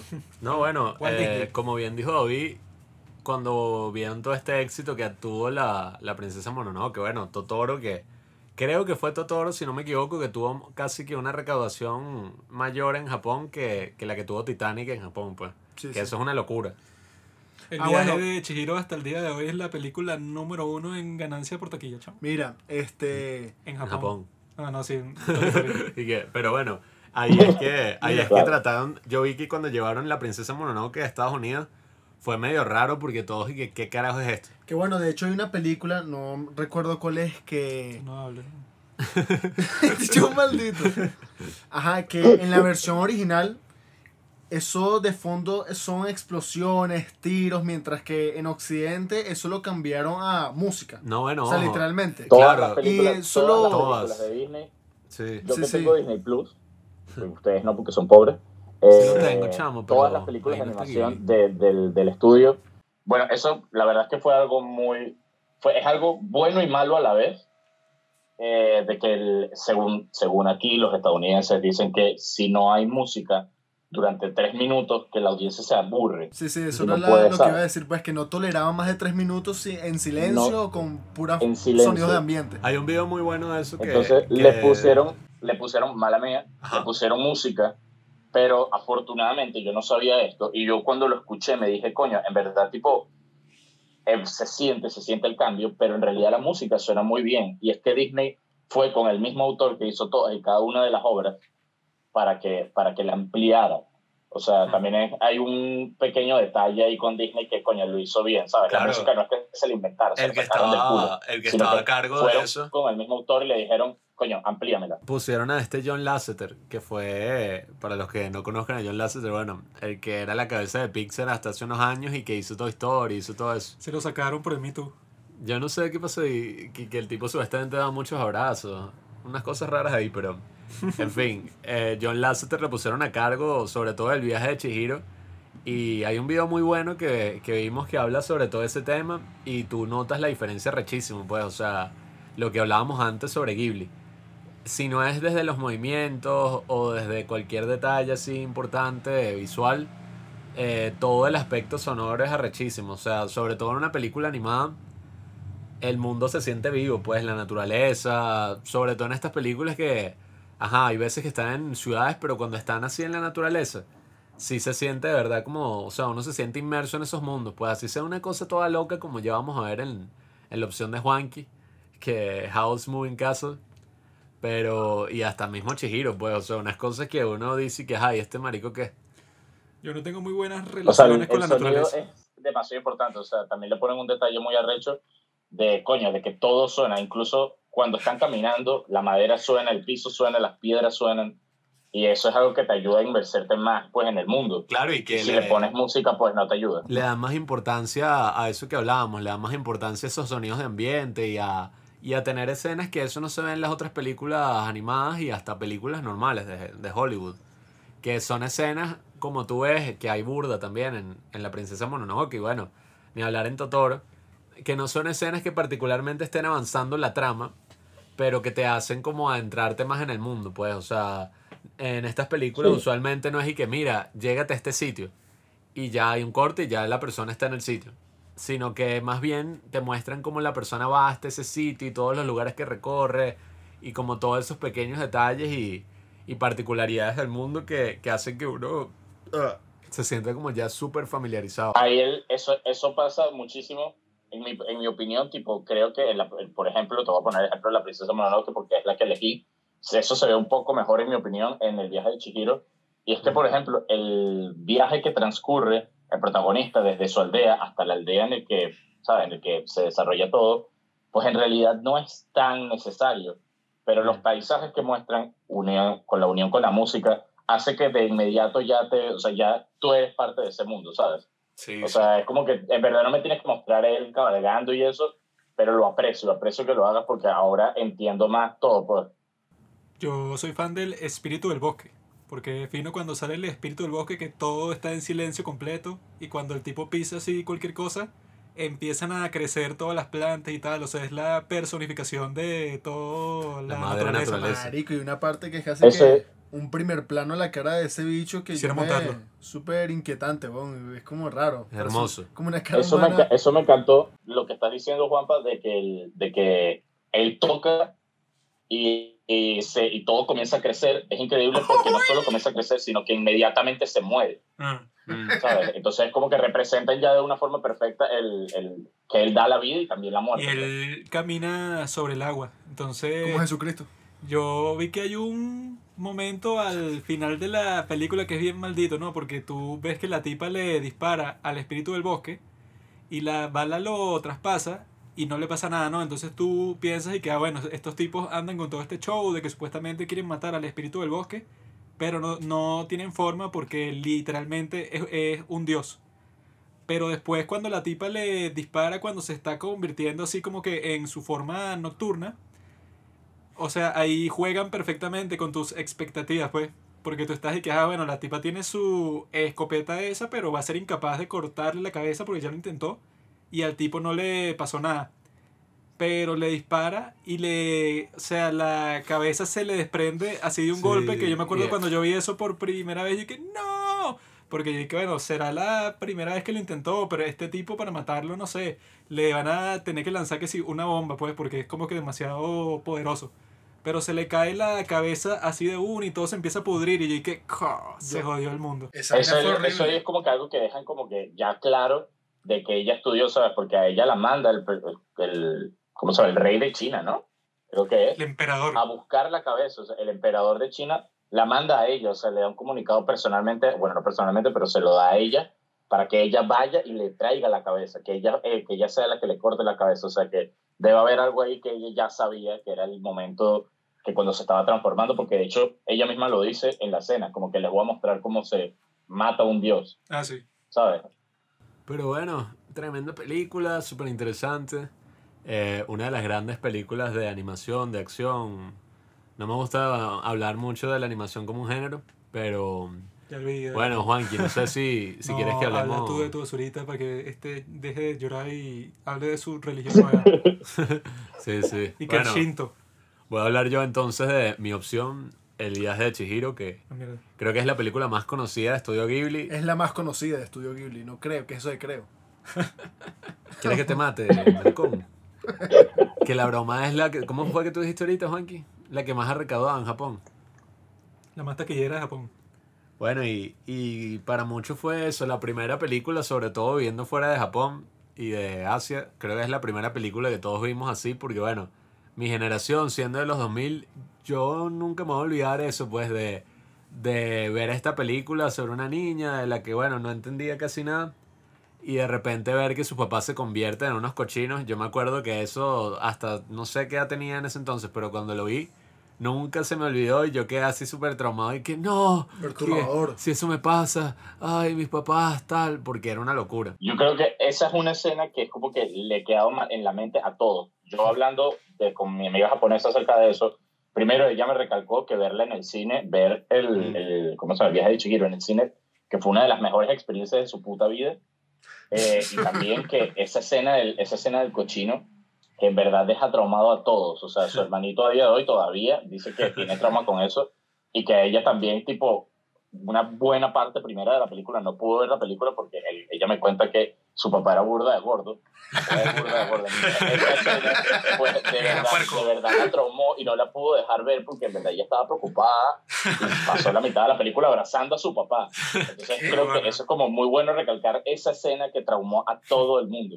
Claro, y, y bueno, aquí para dar mi, mi breve sinopsis de la película, sí es como algo súper raro, o sea, en verdad, ajá, podemos hablar mucho de que las historias no tienen que ser lógicas y tal, pero yo no tengo ni mucha idea de cómo a este carajo se le ocurrió toda esta historia. Yo sí tengo, yo sí tengo. Sé, o sea, sé de dónde viene, ajá, varias influencias, todo eso del Shinto y además No, que... La puta espera. cara que pone Juanqui. Y la historia es que, ay, eh, como decía en el documental, y que esta, estuvo como unas semanas conviviendo con la hija. Sí sabes, sí sabes. Sí, yo sé. Entonces, por si no sabes, sí sabes. O sea, pero no sé dónde sale esta idea específica y que, bueno, el viaje de Chihiro, o sea, todo este viaje, de dónde carajo y que Yubaba, una bruja y todo raro. O sea, tiene muchos elementos que yo creo que es la primera vez que veo algo así. Que el tamaño de la cabeza de esa bicha, ¿qué, qué carajo? Sí, es que es Eso es como porque tú eres mundo raro. occidental, pero Miyazaki, que lo que hace es leer puros cómics esos como los de Handmaiden, ese ya tiene en su cabeza toda la, ta- toda la mitología japonesa, ¿no? Me gusta. Pero ya va, ya va. Cállate la boca, chamo. A mí todo me gusta, al parecer. Sí. No, Te quiero hablar del punto, ya el punto del viaje de Chihiro. Pero bueno, Al final todo es sobre... eh, el viaje de Chihiro es sobre Chihiro. Oh, Eh, la película en inglés creo que es Spirited Away. No sé si esa es una traducción así del, del título en japonés. Bueno, qué carajo. Sí, así es. Sí. Pero es básicamente Chihiro, que es como una niña de 13 años, 12 años, que se está mudando con sus padres a, a otra ciudad. Es como lo que pasa con todas las películas de Pixar ahorita. Eh, ¿Cómo es? La de Inside Out y tal. Intensamente. Pero es eso, pues esa historia, la, la chama se está mudando. La chama se está mudando de una ciudad a otra. Y en medio de esa mudanza llegan a este túnel y, y esta encrucijada ahí que es como una broma súper rara. O sea, se bajan del carro, el papá y la mamá y ella, y empiezan a cruzar el túnel. Y la broma es y que ellos piensan y, ah, mira, esto es un parque de atracciones abandonado por la crisis de los 90 y tal. Esta película creo que es del 2003. 2001. Y bueno, 2001. y estaba todo así, pero eso, o sea, todo una broma, una construcción que si un Disney ahí japonés, todo vacío, pues. Esos padres se lo tienen merecido, porque son los más imprudentes del mundo. Y que mira, me, me meto por este túnel, está todo esto Claro, sospechoso, te vas a abandonado imaginar- para el coño. No te vas a imaginar lo que pasa. El, el papá lo que Es que, parece. él- es que él- recuerda que la cultura es muy diferente allá, o sea, para ellos ellos saben que no hay Claro. ningún peligro Sí, y sí. también se dan cuenta, también él lo recalca en un momento que es como que, o sea, que Chihiro le dice como que, hey, no deberías comer esa comida y que no te preocupes Sí, que sí. tus padres tienen mucho dinero, ¿sabes? Los carajos en ese mundo ven un coñazo de comida y ahí es cuando empiezan y que, que coño, la comida se veía buena. Y los bichos y que, bueno, sí, vamos a aprovechar, comemos acá, tal. Y eso, empiezan a comer un coñazo de comida japonesa que se veía buenísima, pero había demasiada. Y de repente, como que Chihiro está explorando por ahí y se consigue un carajito que se llama Haku. Y que, no, ¿qué haces aquí? Corre, no pueden estar aquí y tal. Y que cruza el río y como que le empuja para el cuello. Y cuando la bicha se devuelve, pasa esta escena que nos traumó a todos, que es que los papás ahora son dos puercos así gigantes con la ropa de sus padres comiendo toda la comida, pero horrible, o sea, y hay como una rana que es como el chef de la comida que les está dando coñazos así con una espátula. y que fuera, fuera. Hasta como les pegues. Da, da. Y que ¡ah! Bueno, y O sea, el cerdo mierda. ese gordote se cae así para el piso y que taca. Y ti- Marico. marico. tumba toda la comida. Yo dije, ¿qué es esto? Y la expresión de Chihiro fue mi expresión, Sí, pues. sí. Y, y bueno, y eso, pues la caraja, nada, la carajita sale corriendo y, y este, este chamo Haku como que le ayuda un poco a esconderse y ve cómo pasa esta mega transición que es súper arrecha, como todo ese mundo que parecía eso, un parque de diversiones abandonado, eh, toma vida y, y entra en un pocotón de criaturas pero exagerado, o sea, como casi toda una ciudad que... Como el, los que le pegaban no eran, no, no era un, ¿cómo llama? No un sapo, sino eran como que unos bichos completamente negros, ¿sabes? Y es como Ah. que los únicos que tienen como que un cuerpo real son los que están dentro del, de, de la casa, ¿sabes? El resto de la gente que está afuera, pues por lo general son eso, como espíritus así, que no se ven casi translúcidos. Igual que los espíritus, la mayoría toman forma cuando llegan a la isla. Esta película se parece un poco a Mulan, ¿no? Porque es una, pro- Te he dicho racista, es una, es una protagonista mujer que, que hace cosas, pues. ¿Qué es eso, bro? Como todas las películas del estudio. Ah, claro. Qué idiota. Eso, eso tiene sentido. Lo que pasa es que nada, este Chihiro como que termina en esa situación toda loca y el mundo cobra vida y entonces este, este chamo Haku le dice como, mira, eh, si quieres volver a ver a tus padres y tal, consigue trabajo.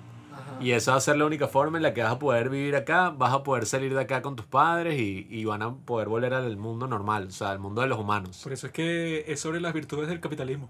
Consigue trabajo y ya, y todo, y todo el resto de tu vida estará bien, pues. Pero entonces, nada, hay todos estos personajes que nos vamos a encontrar en el camino, como el que la ayuda al principio, que es como esta, este viejo así, araña, que tiene como ocho brazos y, Toribo. y trabaja como en el último piso de- del complejo, que es un sauna gigante. O sea, es como un sauna de lujo para todos estos espíritus. Y desde el último piso que está este bicho ahí, que es el que pasa los baños así especiales de hierbas y, y que lanzan el carbón para que esté todo así como funcionando arriba, hasta el último piso, que es donde ella eventualmente llega, Yubapa. Donde está Yubaba, que es esta bruja ahí toda rara, es de unas proporciones todas raras, tiene que ser una cabeza gigante. Pablo se parece al hijo de Yubaba, al bebé gigante. Se parece al hijo de ¿qué ¿Qué Yubaba, es sí. eso? Igualito, ¿no? Y que y es súper ver- raro, marico. Tiene un bebé gigante. O sea, esta vieja, esta vieja de cabeza gigante tiene un bebé gigante y tiene tres cabezas que la siguen a todos, tres cabezas verdes La, y un pajarito. la pregunta es quién se habrá cogido esa vida. La buena, porque para meter el pico a esa vieja no joda. Es un tipo. enfermo. y que fue recientemente porque su hijo es un bebé, pues. No se la habrán cogido, la habrá inventado él. Sí, bueno, Ella. se funciona así.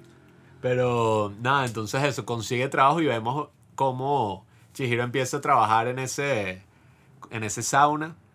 Eh, se llama así, ¿no? Un sauna, básicamente. Es un sauna, sí. Las aguas termales, amigos. En las aguas Es, termales. es- es una casa de baños. sé que tú que eres un inculto latinoamericano nunca has visto una, pero yo corto mi viajes por el mundo. Me da burda de risa verlo de esta forma, pero también lo puedes ver en serio como lo del capitalismo, porque no sé si te acuerdas, pero eh, Haku le dice a Chihiro, eh, no te olvides de tu nombre, Sí, sí. si no nunca vas a poder salir de aquí, ¿sabes? Como que coño, te estoy dando trabajo, pero te voy a robar el resto de las cosas que tienes, hasta tu nombre. Tu identidad.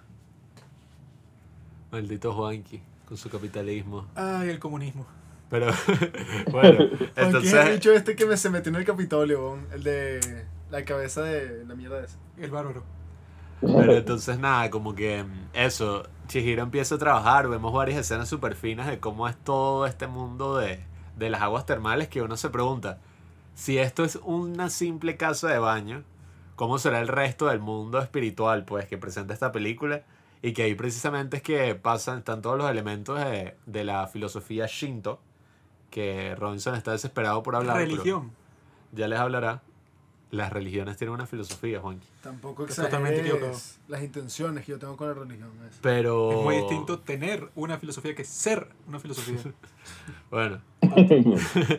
Pero entonces nada, Chihiro empieza a trabajar ahí progresivamente y vamos viendo como, bueno, cuál es la relación de Haku, quién coño es ese niño que le ayudó al principio y después nos damos cuenta, entrando aquí, bueno, sepan que todas las películas que vamos a discutir, como siempre digo, eh, vamos a entrar en áreas de spoiler, pero igual eso ya saben que con los padres del cine no importa mucho porque de aquí a que la vean, no, estas son películas tan arrechas que saber qué es lo que pasa no va a arruinar tu experiencia.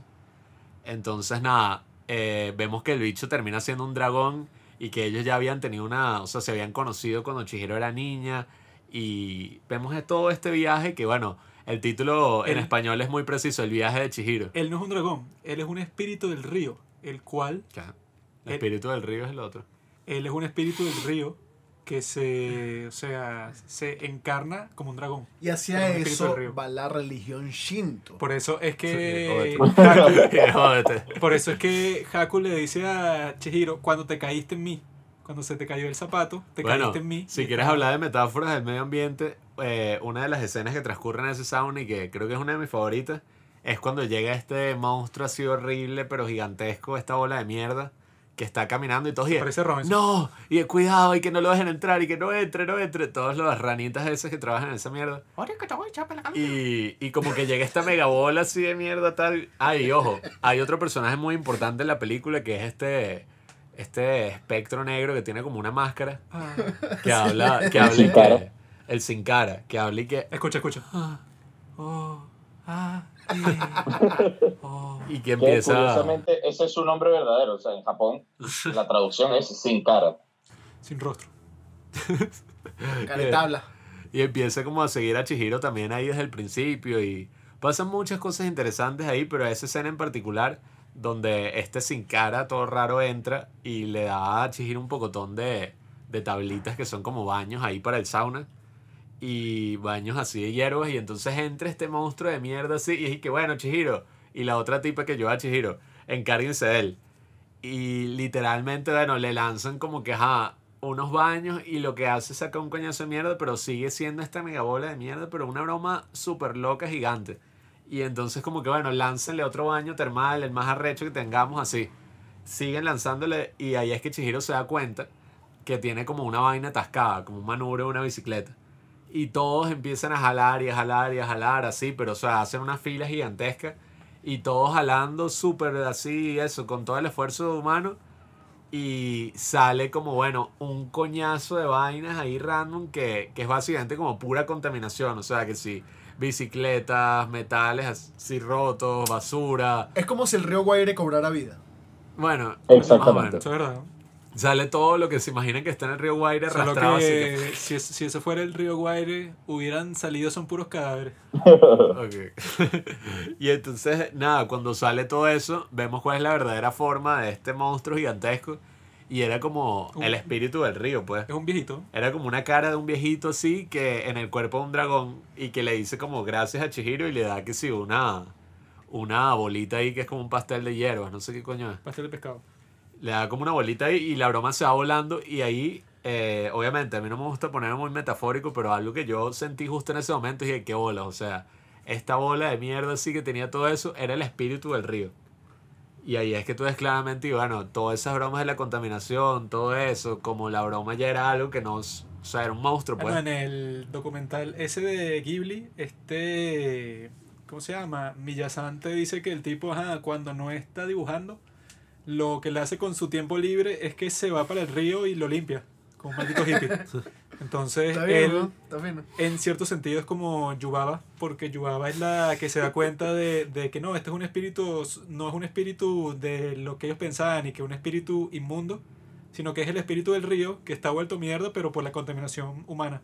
A mí me gustó la Yo, película. yo no lo veo de esa forma porque yo, o sea, yo en mi en personal, pues, porque Yubaba en realidad lo atiende simplemente porque le da plata, ¿sabes?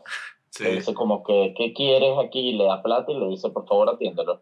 De hecho, esa escena es bastante impactante porque es la única vez que se le ve a Yubaba como cambiar, o sea, como que cambiar su expresión de seriedad a, a coño, a terror, a qué asco lo que me estás dando, ¿sabes? Que le da una masa llena de oro, una masa inmunda llena de oro, pues, y es como que lo atiende y es como que, coño, ah, en ese momento es que como que Chihiro deja de ser una, una nueva en el trabajo y es como que, coño, no solo lo atendiste, sino que lo atendiste también Esa que se transformó en el dios del río, ¿sabes? Era más mierda que oro esa vaina que le dio. Según recuerdo, en ese momento Chihiro se llamaba Zen.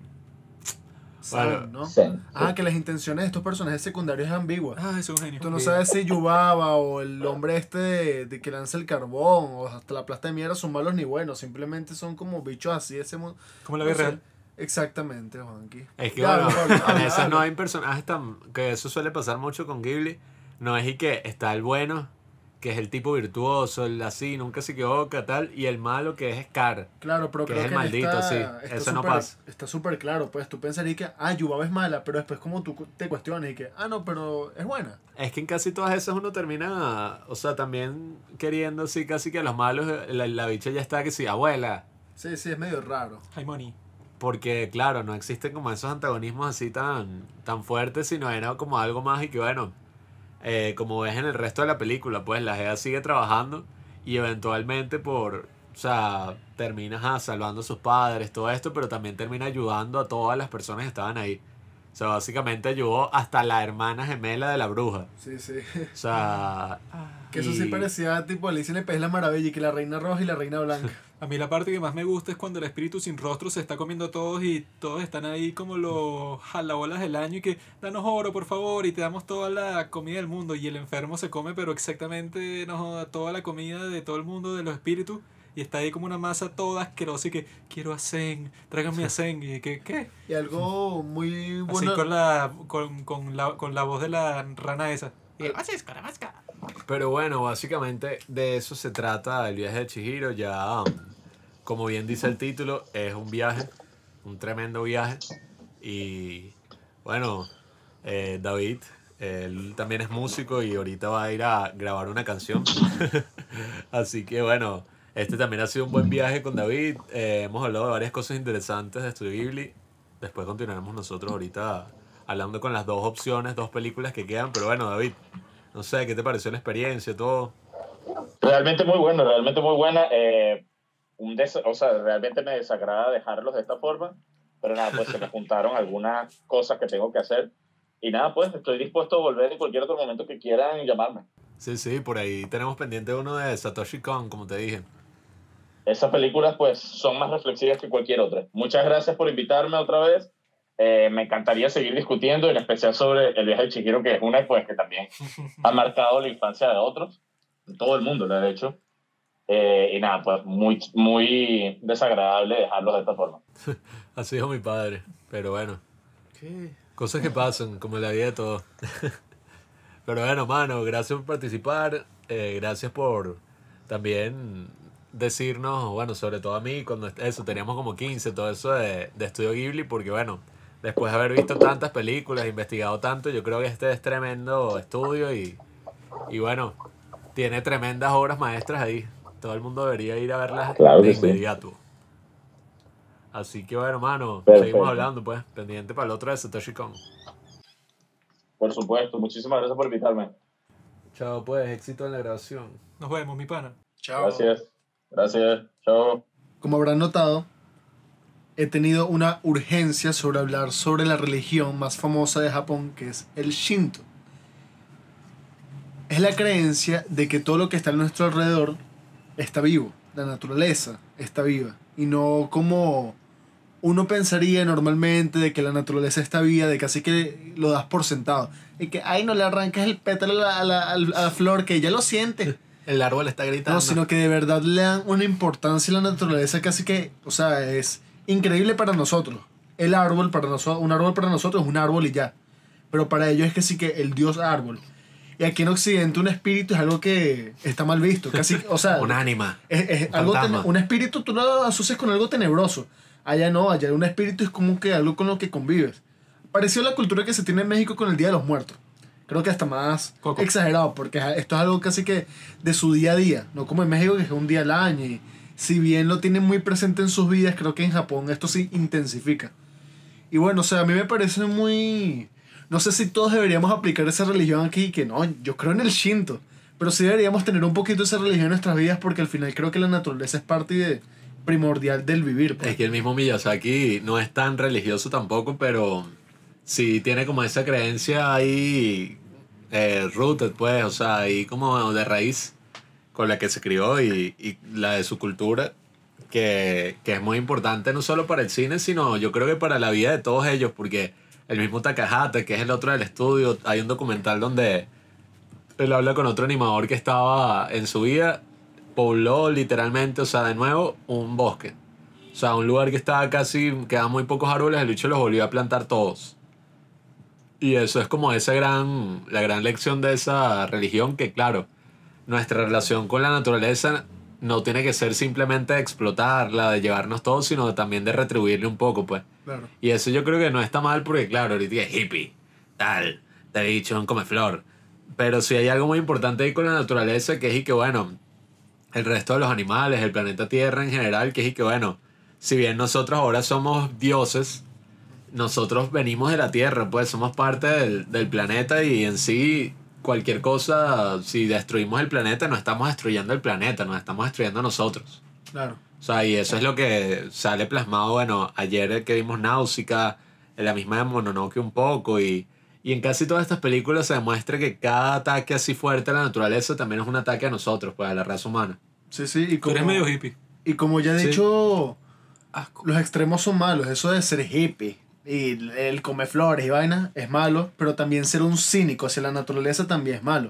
O sea, Sí, yo he visto sí. gente, ponte que uno se expresa como que, ay, me hacía falta respirar aire fresco. Sí, que, sí. que vas a hablar tú, huevón, y que bueno, no sé cómo te sientas tú, pero yo respiro diferente y me siento diferente cuando estoy en la naturaleza, por ejemplo, el Ávila, que cuando estoy, no sé, encerrado en cuatro paredes. Es que eso no es algo ni subjetivo. Mira lugares como Japón o Ujú. Corea o Asia que tienen que tener purificadores de aire en sus apartamentos. Ah, Porque bueno. el aire está tan contaminado que bueno. Los paisajes de Japón son poderosos, que uno ve una foto que sí que de un puente y árboles y flores y huevonadas y ya tú te sientes diferente.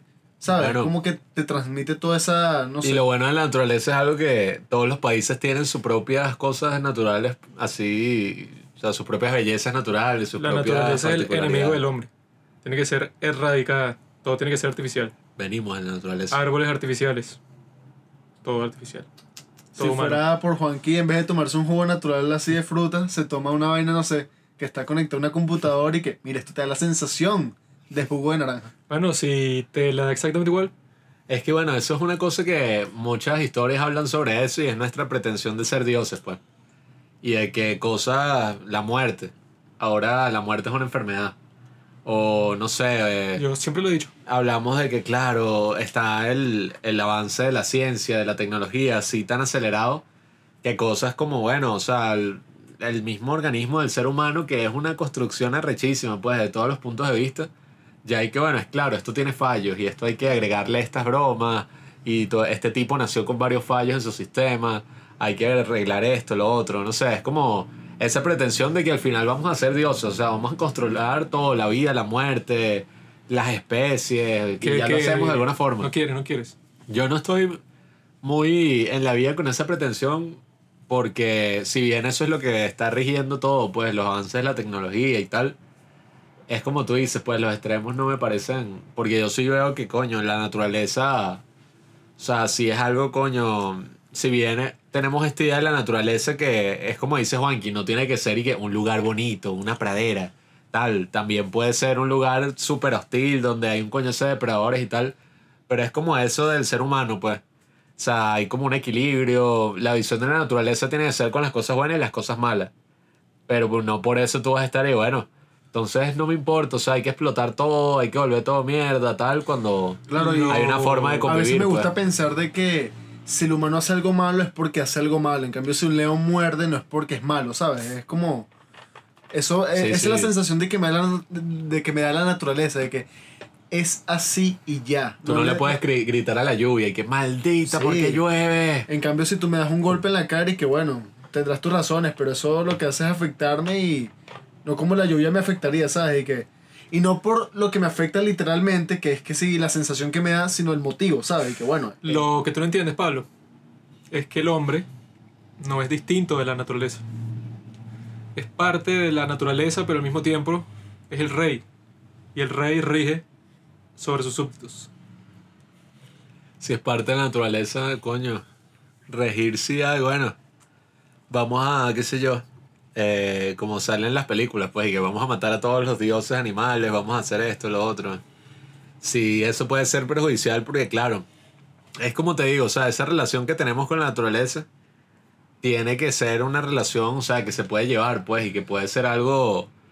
O sea, tú puedes tener una ciudad y al mismo tiempo esa ciudad tener muchas áreas verdes, o sea, combinar todo eso y yo creo que ese es el futuro, pues se habla mucho de cosas sostenibles, tal, pero hay muchas cosas de la arquitectura que tú dices y que mierda, los avances de la ciencia y que vienen de esas cosas biológicas, pues bioarquitectura lo llaman, o, diseño, eh, biodiseño. Hay otro nombre, no, no es biodiseño, ese nombre es como chimbo, pero cosas que es y que bueno, tú ves diseños de la naturaleza y eso se aplica al diseño humano que estamos haciendo.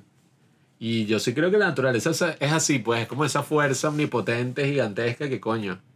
O sea, lo rige todo de alguna forma. creo que hay que tenerle respeto a la naturaleza, porque hasta cierto punto es más poderosa que nosotros. Coño, es que uno puede hablar mucho, muchas vainas, pero cuando, sobre todo en Japón, ellos tienen la experiencia de coño, un mega terremoto. Claro. Tú ahí es que te das cuenta y que bueno, qué carajo. O sea, al final estamos a merced de algo que es más grande que nosotros. Sí, eso es lo fino de las películas de Miyazaki, que no... Este... No creo que en todas sus películas él, él represente la naturaleza como... Naturaleza buena, humano o malo. Creo que hay una película de Miyazaki donde hay un terremoto. Eh, no la he visto, pero fue un clip que vi en un video de YouTube. Que hay un terremoto y tal. O sea, en ese caso la naturaleza es mala. Bueno, pero no como tú dices, claro. Pero, ojo, no es, na- no es mala porque sea mala, sino es mala porque nos afecta a los humanos. Sí, o sea, no hay eso. Esa es la gran cosa con la naturaleza. No hay ni bueno ni malo. Y bueno, eso... también afectaría a los animales, pues, pero... ajá. Pero no, pero eso se refleja en las películas también de Miyazaki, pues, con eso de que no hay un bueno, un malo así tan evidente. Y bueno, eh, el viaje de Chihiro sí muestra toda esa filosofía Shinto, todas estas criaturas, todas estas cosas y, y coño, es tremendo viaje. Ahora creo que ya sí vendría la opción de Juanqui, que es como es House Moving Castle. El castillo vagabundo. Castillo movimiento, el castillo que se mueve de Howl. Se no tiene esos mensajes ambientalistas hippie. ambulante de Howl. Esa mierda, yo ahí sí digo, ese carajo se fumó una lumpia. Está basada en una novela, pero marico. Yo les explico de qué se trata el castillo vagabundo. Hay un hombre llamado Howl, el cual es un mago. Ese mago viene de una escuela de magos, la cual es regida por La emperatriz. por la pareja del rey. El rey, el cual está haciendo una guerra contra un país ahí, y que al parecer la razón de la guerra es que se perdió un príncipe. Y el príncipe es cabeza de nabo. Ah, por eso. Obvio. No sabemos quién convirtió al príncipe en un espantapájaro, pero bueno. Dicen que la razón es esa, pues hay un conflicto porque está este príncipe perdido y quizás los de un lado creen que fueron los del otro, que lo secuestraron, etc. Yo creo que fue la misma bruja esa del imperio, pero bueno, Del páramo. sí. No, no, la del páramo no, la de la que trabajaba con el rey. Es totalmente equivocado. Entonces, Porque el bicho quería parar la guerra. La guerra es uno de los fenómenos más increíbles de la raza humana. ¿Qué? Pero yo estoy a favor de la guerra y en contra de la naturaleza. Ese es el punto del Te podcast. he dicho es Thanos. Y la cuestión es esa, pues está la protagonista que se llama Sophie y ella está atrapada en este conflicto hasta que llega la bruja del páramo y por alguna razón la convierte en una anciana. Y el hechizo es el que tú te conviertes en anciana, pero no le puedes decir a nadie que tú eres anciana por el, por el hechizo. Pues estás ahí como que viendo que la gente por la percepción piensen que te, que te van a transformar, que tú lo necesitas, pero no se lo puedes decir expresamente porque así, bueno, como que terminaría muy rápido y que mira, quítame este hechizo y ya. Se le cierra la boca y todo así como si se la cosieran. Sí. Cuando dice eso. Ella lo trata de decir, pero bueno, o sea, se le hace imposible físicamente. Entonces ella dice que, ah, bueno, ya conocí a este mago, Howl, y como esta bruja me acaba de hacer este encantamiento, bueno, no me queda de otra sino buscar al mago para que me lo quite, porque bueno, ya no tengo ninguna otra opción. Ella se va al valle y encuentra este castillo vagabundo que es todo extraño ahí, Qué que tiene como mil construcciones y tal. Y el cabeza de nabo, este espantapájaro, la ayuda a subirse, pues in- incluso le da un bastón y todo para que se pueda mover por su cuenta, porque si no está toda ahí, toda vieja, toda rígida. Bueno, pero hasta eso que has contado es lo que te digo. Yo cuando vi la película hasta ese punto, dije, estaba en una fumadera, weón. Una carajita y Sophie, de repente, marico, una gorda y toda rara, bizarra, y que una bruja le eche la maldición, la dicha se vuelve vieja y la dicha, eh, eh, Eso eh, está- me tengo que ir. Y un espantapájaros le empieza a ayudar, un se mueve. Sophie hace sombreros, ¿no? Ese es su trabajo. Ajá. Y, pero ella tiene como que un problema ahí porque antes de que se, que, que se convierta en anciana, ella tiene como que envidia por su hermana porque ella es convencionalmente bonita y entonces todos los hombres la están buscando, todos los soldados que en la ciudad hay como un desfile militar, entonces todos están y que, oye, primor, qué hermosa eres y tal. Pero ella, que es su hermana, como que nadie le para, excepto Howl. Aunque le que- estaban cayendo dos malandritos ahí. Ah, pero eso era porque le habían a- violado. Entonces ella, ajá, ya cuando es anciana y llega a este castillo, ¿no? Ella entra y se consigue con el amigo Calcifer, que es un demonio de fuego. Terrorizaría, Califer. y que es Califer, marico. Sí, sí, te equivocaste. Se consigue con Calcifer, que al parecer hizo un trato con el mago, en el cual Calcifer se queda con el corazón de Howl. Y así es que Howl puede tener todos estos poderes, que como que se convierte en pájaro y vuela por todas partes. Entonces, no solo hace eso, sino que Calcifer es el que mueve el castillo, que es un castillo que está animado así, pero súper arrecho. Sí. Porque todo se ve con vida, pues, o sea, está al principio todo sucio, así lleno de telarañas, porque solo vive ahí un chamito que, que se llama Mike, y Calcifer Mike y Howl, ¿no? Entonces el chamito es el que vende pociones, vende hechizos y tal.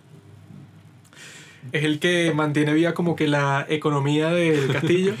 Y Howl es un tipo todo raro porque, o sea, la, la puerta, que eso ta- también está súper loco, tiene una perilla con varios colores, ¿no? Entonces, él tiene una casa distinta en las dos naciones estas que están en guerra, ¿no? Entonces, las dos naciones lo tratan de convocar a él para la guerra, pero él, bueno, se hace loco. Pero la perilla también tiene como que una puerta así de color negro, o sea, que la van rodando, ¿no? Entonces, cuando tú la ruedas, la puerta abre a un sitio totalmente distinto. Y el sitio negro es un como que un mundo de sombras así todo bizarro en el cual Howl entra convertido en pájaro y vuela así por todo un, un plano ahí que está como que todo en fuego porque esa es la parte en donde están lanzando un montón de bombas y están quemando que si todos los poblados que es como que la parte principal de toda la guerra, ¿no? Que se están matando ahí y hay un pocotón de magos que están todos en contra de Howl y entonces el tipo tiene que tener cuidado con el equilibrio ahí porque si él pasa mucho tiempo convertido en pájaro, que esos fueron los poderes que le dio Calcifer con el trato ese que hizo, entonces puede llegar al punto de como están los otros magos, se queda convertido en una bestia para siempre, pues o sea, si pasa mucho tiempo así, queda convertido en un monstruo. Entonces él tiene que tener cuidado como que equilibrar esos dos lados de, de su personalidad para no quedar convertido así completo, porque bueno, eso nadie querría terminar como una bestia así súper extraña por el resto de su vida. Aunque, y eso, y, y el bicho además es un tipo súper raro, o sea, es un tipo así todo flequito, todas están enamoradas de él.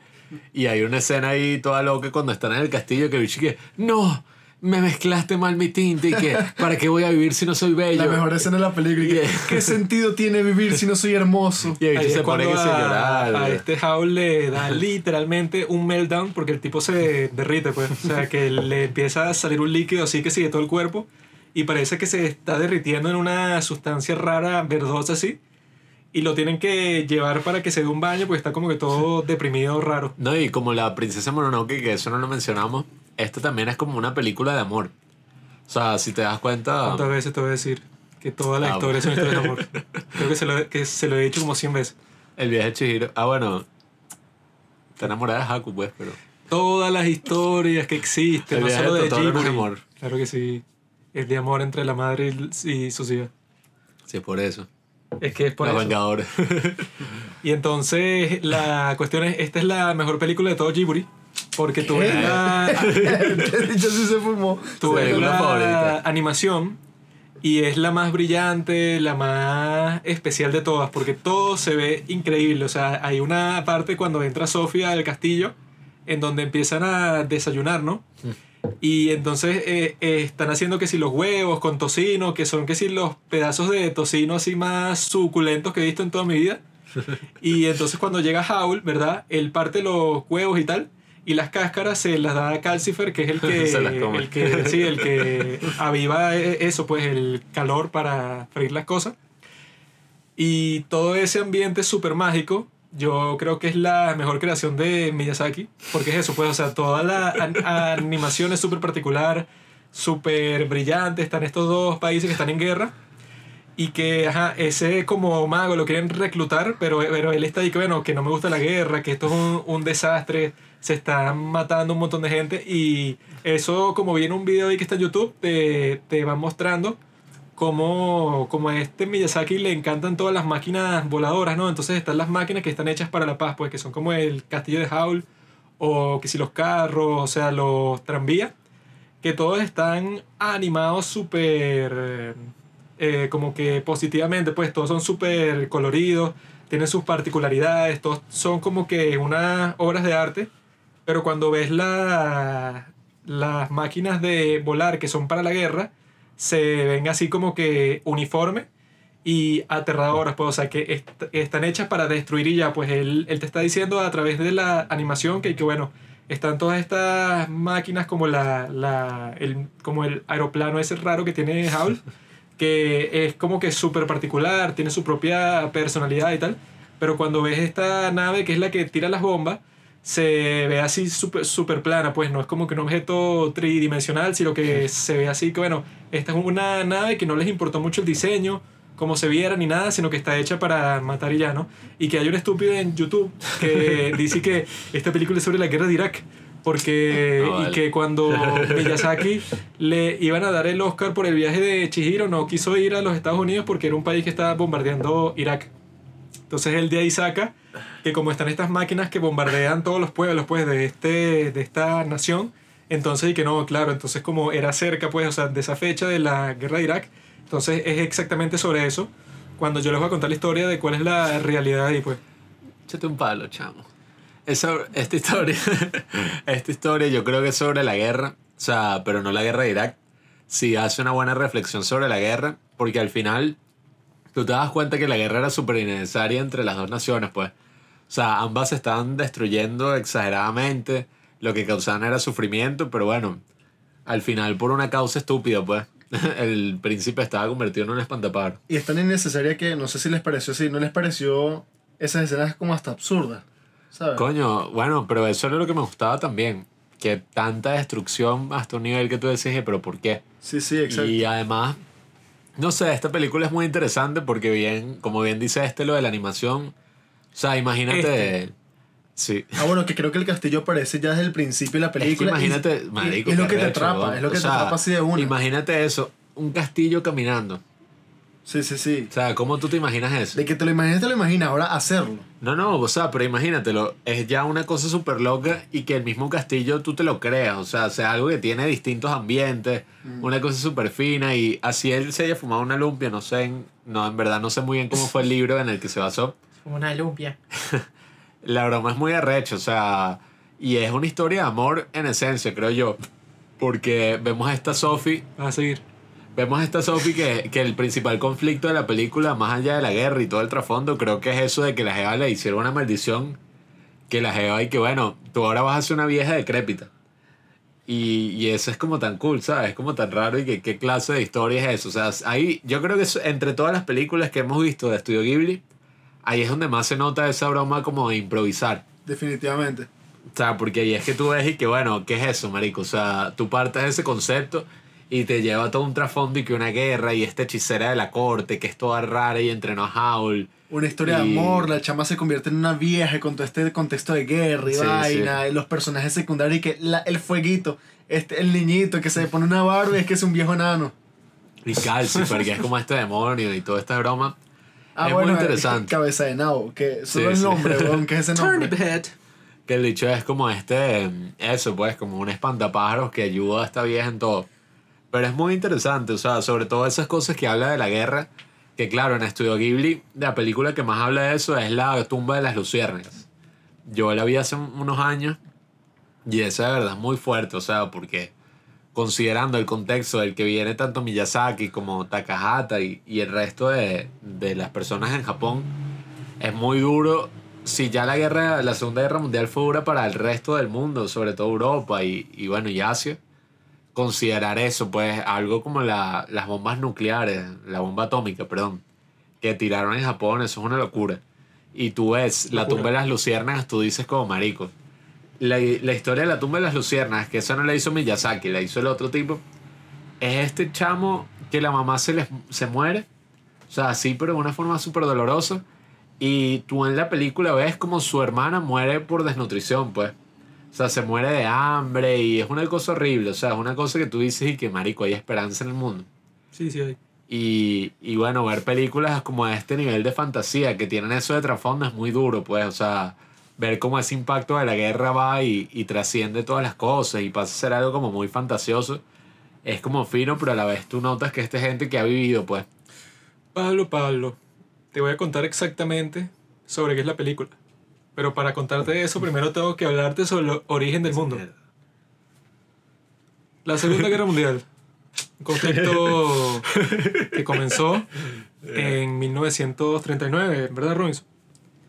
Y nuestro amigo Miyazaki-san nació en. Vamos a ver si sabes, Robinson. No, no sé. Okinawa. ¿Qué? Okinawa, No, no sé. En el No, año no sé. retrasado. 1941. 1900. 41. Él sabe, tú no. En 1941 nació mi amigo Miyazaki-san, ¿no? Les fallé. Y su problema era que nació en plena guerra y su padre construía aviones de guerra. Él quedó enamorado de los aviones para el resto de su vida y por eso es que en todas las películas de Ghibli hay máquinas voladoras de todo tipo. Desde Kiki, Delivery Service, que la tipa vuela con su escoba, hasta todas las demás películas por Corroso, que el tipo es piloto de avión, todo tiene que ver con aviones, con máquinas voladoras. Ahora, Miyazaki tuvo que vivir el bombardeo de Japón, ¿no? El cual fue hecho con bombas de napalm, que fue lo mismo que usaron en, en Vietnam, y que era perfecto desde la perspectiva de los Estados Unidos para bombardear un sitio como Japón, porque ahí casi todas las casas están hechas de madera. Entonces, si tú les lanzas napalm, que está diseñado para que, quemar todo de la forma más rápida y potente posible, todas las casas que tú quemaras, bueno, si ya quemas una, entonces las llamas se expanden para el resto de las casas, ¿no? Y Miyazaki se tuvo que mudar varias veces, o sea, toda su familia, por eso, pues, para huir de esta masacre. Entonces, nosotros en House Moving Castle vemos como Howl está horrorizado y todo deprimido cuando él está volando por todo el campo de batalla y ve que se está quemando todo, o sea, se están quemando todas las casas de todos los ciudadanos de todos estos sitios y que uno lo ve así como que una gran tragedia porque como al final se termina la guerra como si fuera nada, o sea, es todo un proceso, pero al final la guerra no le están haciendo por ninguna necesidad, sino por un capricho, pues, o sea, de los líderes de los respectivos países, que eso pasa muchas veces, no es el caso de la Segunda Guerra Mundial, pero sí de esta, pues, pero la forma en que eso es similar es en eso, pues, o sea, que la gente habla mucho sobre la bomba atómica, pues, de esa cuestión de, de la tumba de las luciérnagas y tal porque es como que lo más dramático, pues que una sola bomba que tiren destruye toda la ciudad. Pero en realidad, lo que fue más mortal para Japón y lo que contribuyó más para su rendición, para su capitulación frente a los aliados, Los bombardeos. fue los bombardeos, las campañas que, que lideró este individuo que casi no se menciona en la historia, Curtis LeMay, que era el principal, pues el tipo que se le ocurrían todas las técnicas del comando principal de aviación de los Estados Unidos. El tipo se enfrentó a un dilema, ¿no? Iban a empezar a bombardear Japón, ¿no? Pero primero tenían que resolver una serie de problemas. Número uno, tenían que ver y que, ah, bueno, Japón está bastante lejos. Tenemos que invadir un par de islas que hay cerca de Japón para poner nuestras bases ahí y ser capaces de llegar con el combustible que tenemos disponible, ¿no? Entonces ellos invaden estas dos islas, pero al mismo tiempo tienen otro problema más grave todavía, que es que, bueno, ninguno de los aviones que tenemos hasta ahora puede llegar fácilmente hasta Japón y bombardearlos y volver hacia las bases que tenemos activas actualmente. Entonces hay que diseñar un nuevo tipo de avión. Y el plan de Curtis LeMay, desde el principio, era que, bueno, es muy bestia bombardear zonas civiles, ¿no? Entonces yo no voy a hacer eso, sino que voy a bombardear que si fábricas, fábricas de municiones, sitios que son importantes para el esfuerzo de la guerra, pero no voy a bombardear las casas de la gente porque es muy bestia. Sin Pero- embargo, cuando crean este superavión, ¿no? Que vuela súper alto para que no lo destruyan las armas antiaéreas de los japoneses, se dan cuenta que, bueno, cuando vuelas tan alto, hay unos vientos que no conocían, ¿verdad? Que son súper rápidos. Tú ahí no puedes hacer ningún bombardeo de precisión, porque desde tan alto, cualquier bomba que tú lances, como hay tanto viento, se va a desviar completamente del objetivo y va a caer en las casas de las personas, pues. Entonces, Curtis LeMay tuvo una alternativa que fue ahí que, ah, bueno, ya no puedo hacer lo que quería de bombardear solo las fábricas o los sitios que tuvieran relevancia militar y ya, sino que tengo que bombardear todo, porque no tengo otra opción, porque si vuelo lo suficientemente bajo, me destruyen con las armas antiaéreas. Si vuelo lo suficientemente alto para que eso no pase, hay tanto viento tan rápido a esa altura que cualquier bomba que yo lance no, no va a poder ser un lanzamiento de precisión, sino que va a caer en donde sea, ¿no? Entonces, por esa circunstancia tecnológica, nacen los bombardeos de Japón, en los cuales murieron 500.000 civiles, y la noche más mortal de todas, que fue el 9 de marzo de 1944, murieron 100.000 personas en Tokio. Y, to- y todas esas personas no, no fue como eh, cuando se lanzó la bomba atómica, que es que bueno, yo la lanzo y casi todos los que se mueren se mueren instantáneamente porque es demasiado poderosa. Sino que la gente que se muere en, eso, en ese tipo de bombardeos que hizo Cortis LeMay se muere quemada viva, pues. O sea, que es mucho peor. Y que de eso casi no se habla porque fue eclipsado por la cuestión esta de las bombas atómicas, que fue como que lo más dramático con el pro- en el proyecto Manhattan. Y luego tomó protagonismo frente a cualquier otra arma, porque es que no, estas son las armas más potentes de toda la humanidad y el hecho de que se usaran dos veces ahí fue lo que llamó la atención de todo el mundo. Entonces, Cortis Lamey incluso le dijo a la gente que trabajaba con él y que si perdemos la guerra vamos a ser juzgados como criminales de guerra y nos van a meter presos toda nuestra vida porque lo que estamos haciendo es quemar las casas de todo el mundo. Incluso hay una historia, ¿no? Que estaban quemando las casas de toda la gente, ¿no? Entonces la gente sale de sus casas y se va para una escuela que está hecha de concreto pensando que, ah, bueno, en esta escuela vamos a estar a salvo, ¿no? Porque no se quema tan fácil. Pero cuando tú te metes en un sitio así cerrado de concreto y todo se está quemando a tu alrededor, ese sitio se convierte en un horno. Entonces todo el mundo se mete ahí creyendo que van a estar a salvo, pero se queman todos ahí ya y se vuelven que sí carbón. Entonces todo eso pasó en Japón, ¿no? Y cuando Miyazaki hace esta película y ve que todo se está quemando de esa forma, ahí es que uno piensa que, bueno, él tiene toda esta influencia encima y eso de que lo vivió en carne propia, pues, o sea, que de niño tuvo que de- dejar su casa y huyó con toda su familia para que no le quemaran su propia casa y bueno, que dicen que morir quemado es la forma más dolorosa que existe de morir, pues. Entonces, por eso es que yo cuando vi Howl, luego de conocer esa historia, fue como que mucho más significativo porque yo ya la había visto antes, pero sin conocer la historia de esta, pues de Cortis Lamey y toda esa cuestión.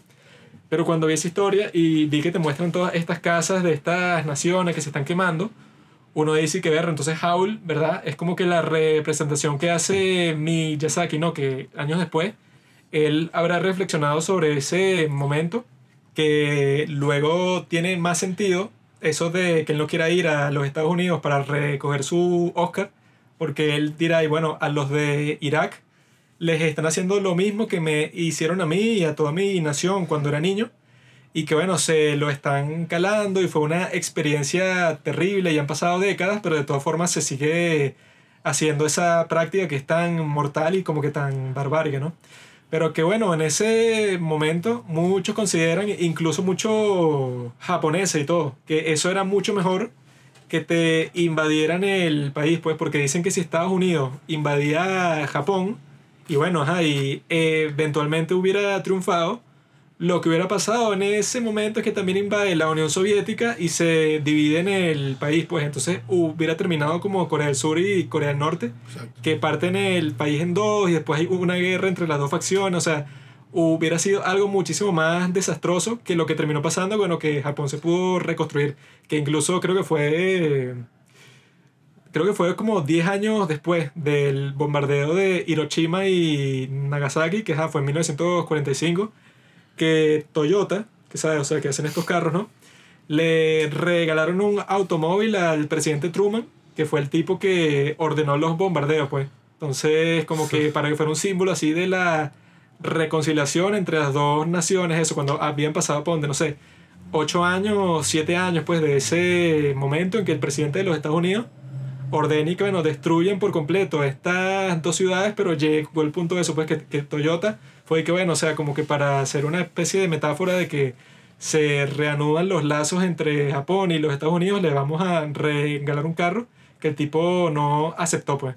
Y que es algo muy complejo porque tú hablabas de la unidad de esa 747 y hablabas de, de que, bueno, yo también estuve medio leyendo sobre la guerra de todo esto que hacía Japón y los bichos hacían cosas como los ataques kamikaze y cosas así que, claro, o sea, un país que esté haciendo eso, bueno, es muy complejo decir que, que todas esas cosas como bombas atómicas, invasión y tal, sea, tú no puedes decir y que, ah, bueno, lo de los kamikaze era, estaba justificado, o lo de la unidad ese estaba justificado, o sea, Pero eh, eso es son que hay cosas muy fuertes. muchos japoneses que le dan las gracias a los gringos y que bueno, ustedes nos habrán matado así súper barbáricamente con todas estas bombas y tal. Pero bueno, mejor eso que, ajá, que te invadan y que el destino de tu país sea que ajá, todas estas potencias te invaden y no sé cuándo vas a volver a ser eh, libre, pues, o sea, te va a pasar como Alemania, que pasó como 30 años dividida y fue todo ese drama sí, y todo ese problema que casi que nunca se resolvió completamente, pues. Y mira cuántas cosas hay detrás de una decisión. A simplemente pensar y que, mira qué estúpido, no fue los Oscar,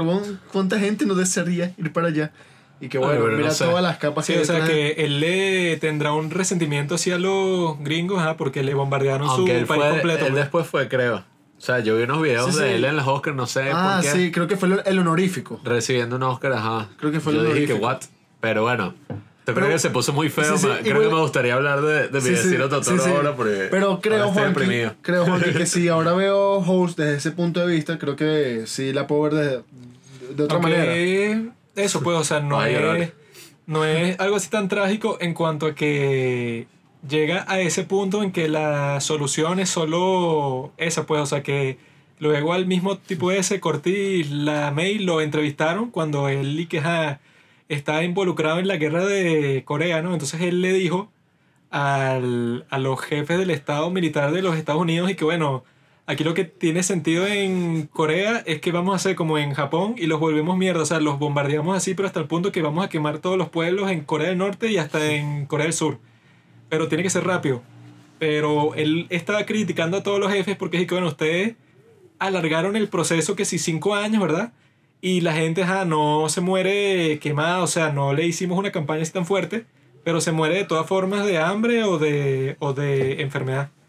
Entonces él decía, y que bueno, aquí lo que tiene sentido es que los bombardeamos así, pero intensamente, que si todos los días, hasta que se rindan, porque si eso no pasa y que bueno, vas a tener que sí, exactamente las mismas muertes, pero multi- multiplicadas luego de cinco años, o sea, de sufrimiento, que se le destruye la economía, o sea, va a ser un desastre mucho más grande porque a ti moralmente te da miedo en el momento que lo tienes que hacer, bombardearlos completamente, como, o sea, suena... Suena extraño que eso sea como que lo más eh, Sí, su- suena piadoso de hacer. Pero, Yeah. en, pero en realidad, si lo ves desde su perspectiva, sí es así, pues, porque ajá, él dice que, bueno, si no haces eso, lo que hace fue lo que pasó en la guerra de Corea y que, bueno, prolongas el sufrimiento de todo el mundo y al final van a morir que si el mismo número de personas, pues. Entonces, para eso, atacas así con toda tu fuerza y mueren todos los que tengan que morir de una. Y terminas la guerra lo más rápido posible, pues, que es lo mejor para todo el mundo. Pobre Juanqui, que ve una película como Howl's Moving Castle con toda esa carga así. y de no, la guerra, los bombardeos de las ciudades, tal. Estaba pensando en la magia y en todo eso, pero. yo creo que ahora deberíamos hablar de mi vecino Totoro. Sí, creo que es hora de pasar a Eh, algo más ligero y feliz. Sí, yo estoy, ya estoy un poco deprimido. Creo No, que pero- queríamos hablar de mi vecino Totoro, del Juanqui, no hables más porque de voy a- Pero la cuestión es que Howl's Moving Castle es mucho más que eso. Eso es solo ajá, la parte de la guerra y tal. Pero también está toda la cuestión de que Sophie aprende a ser eh, una persona positiva y Amar. tal. Cuando. Aunque fue muy burda de raro porque la tipa, la maldición era que se volvía vieja. Y alrededor de la película se iba volviendo joven, vieja, joven, vieja. Sí, sí, yo y creo que. era muy raro. Mira, yo la vi con mi abuela y mi abuela dije que. No, es Esta que- vaina. No, no, le gustó burda. Le gustó burda y también vi con ella el viaje de Chihiro. Mi- o sea, mi hermano y yo sí estábamos así, que qué vaina tan surreal. Ah, o Y- sea, la viste con tu abuela, tu hermano y tú. Sí, no, familia, solamente ¿no? el viaje de Chihiro y, Ho- y House. Mm. Eh, las otras dos, eh, Mononoke y Totoro, sí las vi yo solo. Y esa la vi en su idioma original. El viaje de Chihiro y Las otras la viste en House la vi en español. español, por mi abuela. Ok. Pero sí, o sea, mi abuela, al parecer, todo lo que pasaba en el viaje de Chihiro en House tenía, Ella, mu- ella lo vivió. tenía, demas- tenía demasiado sentido para ella. Mientras que para mí, mi hermano, era que sí que, qué vaina tan surreal. Y Sí. para House, que, marico, la mayor fumadera que vi de hacer de Ghibli fue por lo que ella tuvo más sentido y que, claro, si es una película rara, todo es raro. Y decía puras vainas así. Y yo, que, ¿qué abuela? Y que, sí, y decía puras vainas así. Y uno pensaría que, bueno, un abuelo estaría súper extrañado por lo que está viendo, sí, una película de Ghibli, pero para ella era que sí que la vaina más normal del mundo. que una experiencia así que tuve parecida a esa fue cuando vi Madre de Aronofsky con mi tía. O sea, no reaccionó así como, o sea, reaccionó como y que este que quiere ser cinematógrafo. reaccioné- reaccionó como que era la vaina más normal del mundo y que gente que entra a una casa y le hace daño a la chama. Ay, eso que dijo Pablo del cinematógrafo, que a mi madre me gustó burda, verdad. Entonces yo vi esa película con un primo y a él no le gustó para nada. Y como a mitad de película se fue todo arrecho y mientras se iba todo arrecho se refirió, o sea, dijo algo refiriéndose a mí y que, y tú, y que te la dejes cinematógrafo. Pero bueno. Pero de- Moving Castle en realidad es sobre la magia, sobre el amor, sobre... Este marico nos deprimió a todos y después dije, no, todos son historias de amor, pero bueno, era Bueno. mejor bombardear a millones, no sé, miles de hogares que... ¿Tú por qué crees que existe la guerra? Porque alguien ama a otra persona. En el caso de Hitler, Hitler amaba a Alemania que y quería que fuera más grande. Roosevelt amaba a Estados Unidos y quería defenderlo. Todo es una historia de amor. En el amor y la guerra todo está permitido. Pero la cuestión es esa, Howl, ¿verdad? Está torturado por todo ese contexto. Él llega y dice que, bueno, me están mandando a participar en esta guerra, yo no quiero hacerlo, soy un tío pacífico, prefiero estar con mis jevas así, que Howl dicen que en el libro era así un Casanova, pues, o sea que... Ah, pero tú la- investigaste el libro. Yo investigué todo.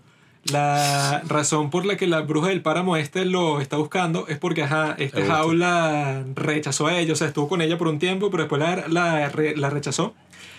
Y este tipo está con todo el mundo, pues está que si con todas las brujas del páramo.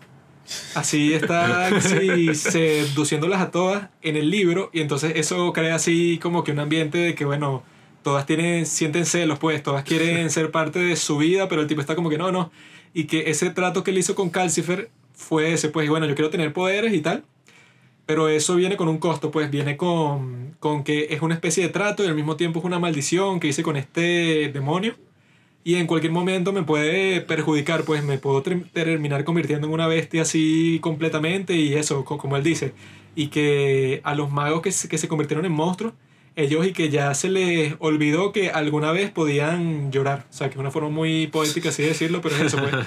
que se olvidan de que fueron seres humanos. Los porque- animales lloran. Sí. Se olvida de que fueron seres humanos, porque es eso, pues han pasado como que mucho tiempo en esa codicia de poder y toda la cuestión. Eh, y eso, pues, o sea, el tipo al final, eh, le, este Calcifer le entrega su corazón y tal, y como que todo se mejora y está en- enamorado con la tipa, pero es eso, esta es la mejor película de Ghibli. No vale. Porque, porque es eso, pues, como Chido. que la animación No, vale, más impresionante, la historia más sig- significativa y supongo que bastante personal para Miyazaki. Y eso, pues, o sea, yo creo que la animación de esta película es la más creativa, la más brillante, la más espeluznante de todo Ghibli.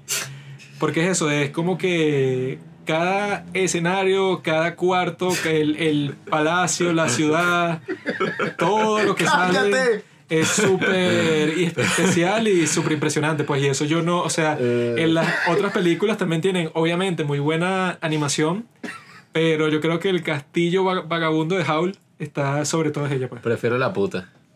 Yo también prefiero la puta, pero la de real.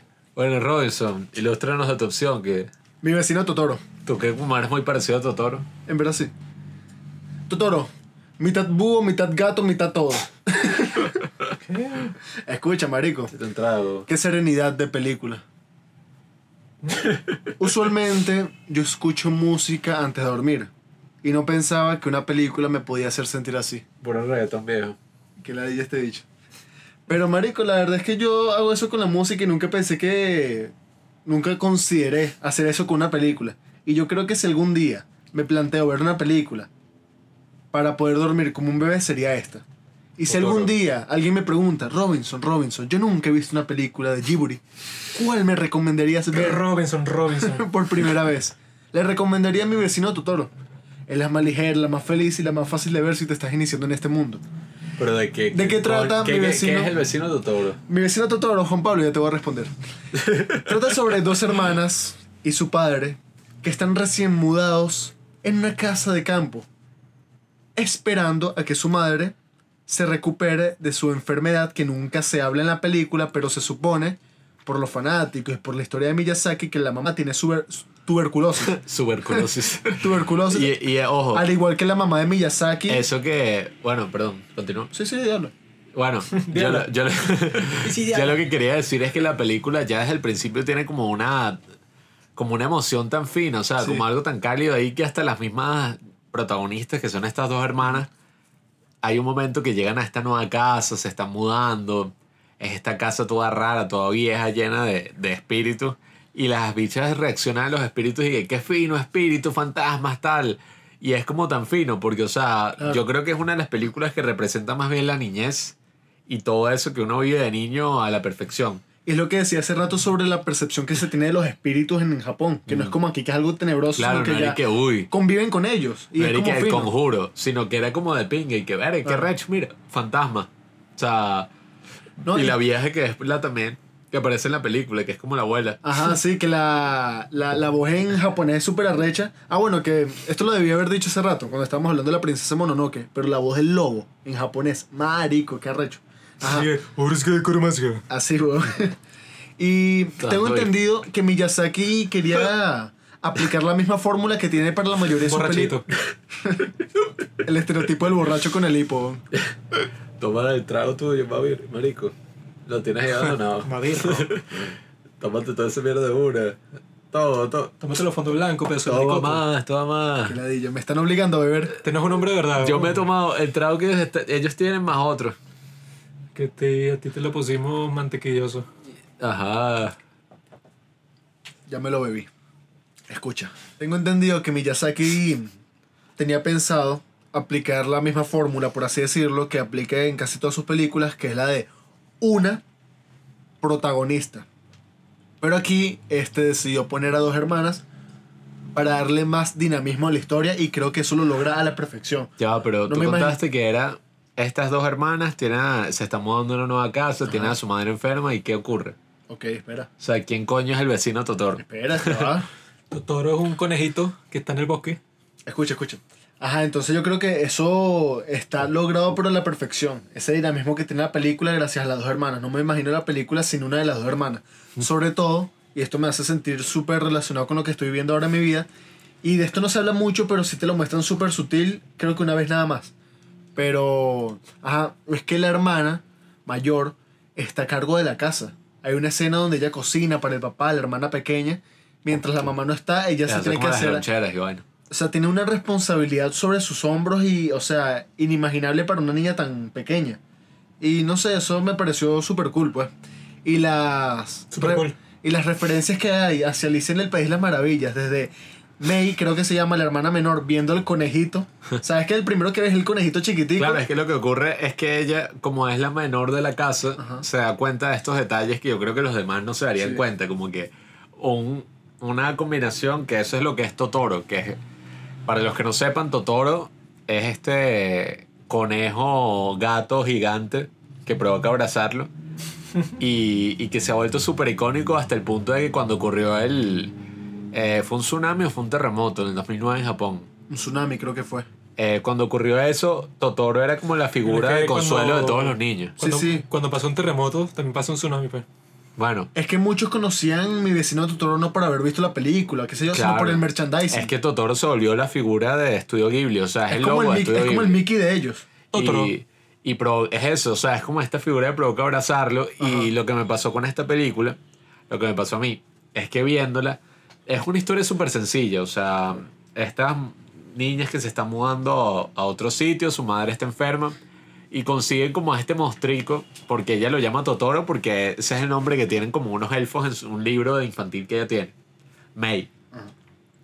Y es súper fino porque, claro, o sea, esas cosas que uno ve de niño y, y que uno, bueno, sobre todo yo de niño, yo me acuerdo que a mí una vez me metieron en fútbol cuando tenía como 8 años y yo lo que hacía era sentarme como que en las esquinas del, de la broma, cuando me decían practica con el balón, yo me sentaba en la tierra y empezaba como a escarbar y empezaba a conseguir pequeños objetos, o sea, y que Un perro. un zarcillo, eh, cosas así. Y yo me acuerdo, o sea, para mí conseguir un zarcillo perdido, que yo recuerdo que mira, mira lo que conseguí, mamá, para mí eso era un tesoro. El descubrimiento. O sea, y esos pequeños detalles que uno descubre así de niño, yo creo que eso es lo que representa a Totoro, pues como esta cosa así que uno ve de niño y que, y además la escena que fue la que inspiró Totoro, fue esa que están en la estación esperando a que llegue el papá Y ellas dos esperando con el paraguas y llega Totoro, que es este bicho gigantesco así con la, con la rama encima como un paraguas y está lloviendo. O sea, para mí esa escena es mágica. Es hermoso, weón. O sea, es una cosa asombrosa. ¿Sabes qué sería una maldición?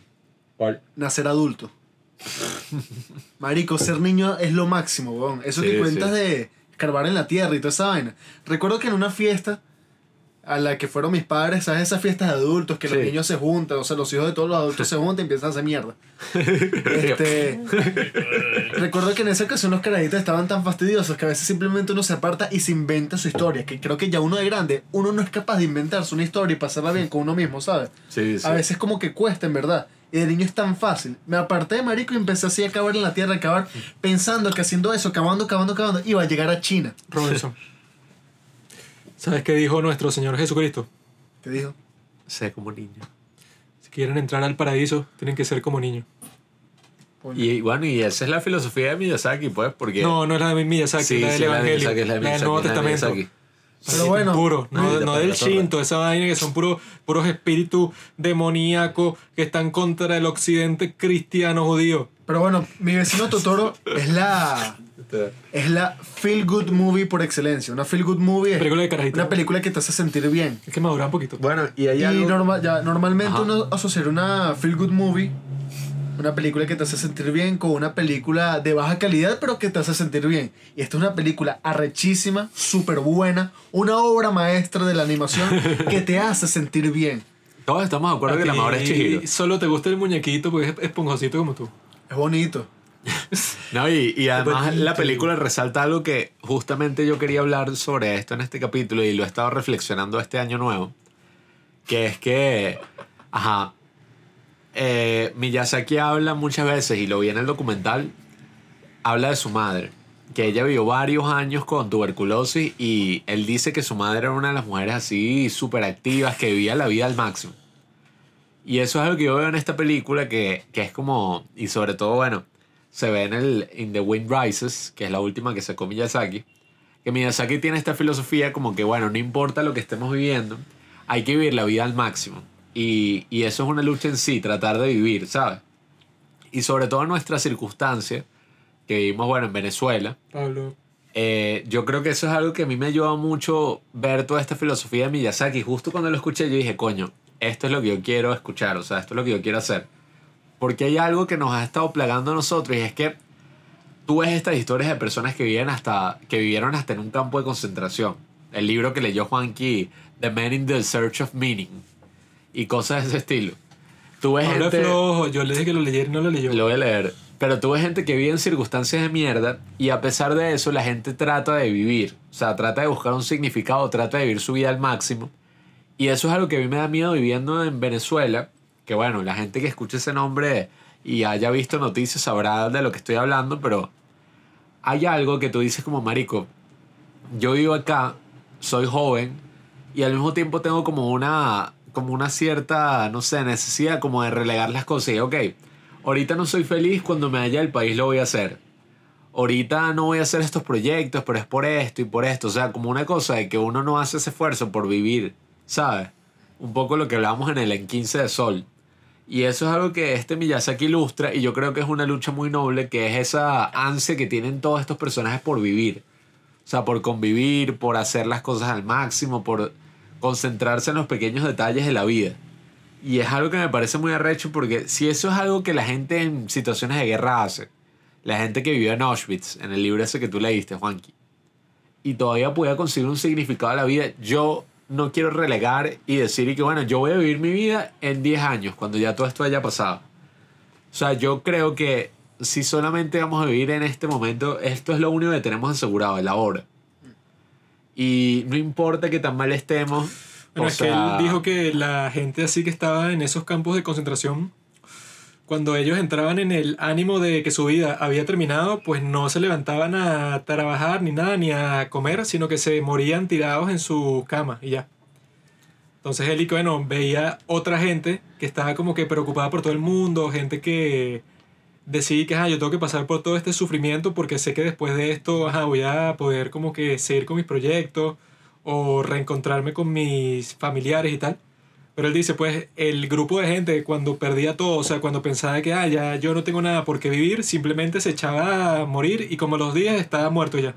Hay que tener esperanza. Claro, eso es lo que nos hace seguir avanzando. O sea, Sí. pensar que las cosas van a mejorar. Eso es lo que nos hace seguir en esta Sí, vaina. y, y eso es algo que dice Miyazaki, que, que viendo el documental in the, ¿cómo es? In the House of eh, Madness and Dreams, no sé cómo es que se llama el documental, pero él dice que él cambió el final de In the Wind Rises, que no lo he visto, y él dijo que al final, en vez de decir quité, que era como ven, decía la tipa al final, decía y quité, vive. Y es algo muy importante porque tú lo ves en todas estas películas de Estudio Ghibli, hay como una importancia y tú lo ves en mi vecino Totoro, en la madre. La madre está tan llena de vida y las hijas también. Y eso como que lo inspira a uno y la misma figura de Totoro y todo eso de la naturaleza cuando hacen que este, que este monte como que renazca Ajá. y llegue hasta una distancia Como súper que el loca. poder que se junta entre, entre Claro. todos los que están ahí. Sí. Y capaz uno ve tan a la mamá de las niñas tan, tan activa y todo eso porque capaz Miyazaki, a pesar de que su mamá se haya enfermado y que eso la, la haya afectado tanto y a él también, él la recuerda más como una mujer activa, feliz, Claro. que como la misma enfermedad que tuvo, ¿sabes? Es que la vida, y eso lo dice Miyazaki explícitamente en el documental, él dice, la gente que piensa que la vida, o sea, nosotros vivimos para ser felices, es gente estúpida. O sea, incluso él decía que él no le gusta mucho la gente muy autocomplaciente. O sea, él siempre está buscando mejorarse a sí mismo y él dice que nosotros no estamos aquí para ser felices. O sea, esa es una parte de la vida, así como el sufrimiento. Y, y cuando yo veía esta de mi vecino Totoro, que es una película para niños, y tú ves que coño, yo me sentí muy conmovido, pobrecito que la mamá está en el hospital. Y, y tú podrías decir que este Totoro es como una figura de confort que nace para ayudarlas a, a sobrepasar esa situación. Podrías incluso argumentar eso. Es como muy inspirador porque tú dices que bueno, al final no importa qué tan difícil sean las cosas, uno tiene que luchar por vivir. Y sí es muy importante ver todas estas películas, todos estos mensajes de esperanza porque yo creo que todos lo necesitamos. Hay un momento en la película en que, ¿cómo es que se llama la niña? May, la May- menor. Sí, ella se va a pie a buscar a su mamá porque cree que la mamá le va a ir mal. O sea, cree que la mamá se va a morir. No sé si es la mayor o la menor. O sea, la menor es May. Que- Sí, la menor. La menor es la que se va. Se va en busca de su mamá y se pierde y todo el pueblo buscándole y todo el mundo preocupado. Y es como algo tan noble, ¿sabes? O sea, la, la niña, a pesar de todo, se va a pie a buscar a la mamá porque cree que ella la puede salvar. Y eso es algo súper conmovedor, o sea, y, y que la película termine con todos juntos, todos celebrando y, y esta figura de Totoro que las ayudó a sobrellevar todo eso es algo súper arrecho. Es hermoso. Y no sé si Totoro en verdad existía o si era parte de la imaginación de ellas, pero Sí. al parecer, supongamos que era parte de su imaginación, que capaz no, capaz Miyazaki sí cree que, bueno, Totoro es real. pero supongamos que es parte de la imaginación. Creo que la imaginación es parte primordial del ser humano como para seguir avanzando, ¿sabes? Porque sí, sí. Esperanza es imaginar de que las cosas van a mejorar, ¿sabes? Entonces, Claro. si tú piensas esa vaina así todos los días y estás más enfocado en las 24 horas que tienes frente tuyo, más que en lo que va a pasar dentro de muchos años, eso te- se, se convierte en algo dañino, ¿sabes? Claro. Yo creo que parte de ser niño es que vives al máximo y vives el presente. Tú no tienes esas angustias que ahora uno tiene, que uno trata como de evitarlas, pero es súper difícil, ¿sabes? Que por eso uno lo dice, pues casi que literalmente, uno lucha por vivir. Sí, sí. Y claro, esa es la cuestión que creo que hemos descubierto un poco con Estudio Ghibli. Y por eso invito a todo el mundo a ver sus películas, a, ver todo lo que ha hecho Miyazaki, todo lo que ha hecho el Estudio Ghibli en general, porque son esos momentos que no parecen como ser súper necesarios para la historia. Cuando la gente está como divagando por ahí, viendo la naturaleza, contemplando, conviviendo. Son esos momentos a veces lo que es lo más arrecho de la vida, ¿sabes? cuando uno en verdad no es y que, bueno, estás haciendo algo en específico y buscando tal, sino esos momentos de contemplación, de paz. Eh, es como cuando uno va al zoológico y ves a, a unos, no sé, yo me acuerdo cuando fui al Parque del Este y vi unos cocodrilos descansando, o unos leones durmiendo, o al mismo, la misma gata que tenemos aquí durmiendo. Uno a veces siente como esos momentos de paz, cosas súper finas. O sea, y, y yo creo que también hay un poco de sabiduría, en eso, como ver esos momentos de paz y, y apreciarlos, esos momentos de calma, esos momentos en que la, la niña se ponía a dormir encima de la, la panza de Totoro, era súper fino. Para mí ha sido un viaje interesante, el adentrarme a principios de año en todo esto de Ghibli. Creo que hay muchas, o sea, todavía quedan varias películas que no he visto, pero me gustaría seguir pendiente de todo eso, ver la animación como algo más de que un género, una forma de hacer cine, o sea, como igual que el live action, o sea, y más arrecho aún porque hay una atención al detalle, como ya hablamos antes, muy arrecha, que tú tienes que pensar y, y no solo pensar, sentir, ¿sabes? Junto con la película. Porque todo esto al final es creado, pues. O sea, no son actores, son, son animadores que se meten en ese rol de la actuación y es muy interesante. Y, y bueno, quiero ver lo próximo que saque Miyazaki. Miyazaki es el, yo creo que más, hasta a veces más arrecho que Walt Disney en el sentido de artista. O sea, porque Walt Disney hizo unas cosas muy arrechas, pero él era más empresario que artista en algunas veces. Y Miyazaki lo dice, o sea, él dice en el documental, Ghibli está condenado a desmoronarse. O sea, eventualmente, y al menos lo que yo vi sobre Estudio Ghibli, Ghibli son las personas que lo conforman. O sea, no es una cosa como Disney que cada vez vienen más generaciones de relevo y más cosas. Eso capaz se vaya a es terminar pronto. Miyazaki ya, weón. Por eso, o sea, Miyazaki, Takasha, Takazuki, Takahata. Takahata, Takahata y Suzuki, Suzuki. Suzuki, Takasaka. Takahaka. Yo creo que es muy interesante lo que ellos están haciendo, la próxima que él va a sacar. Y. Este enfermo, ¿y qué? y, que- y, y nada, o sea, me ha gustado mucho indagar en este mundo de la animación. Vamos a ver qué, qué sale, pero hay que entender que, que eso también culturalmente es interesante.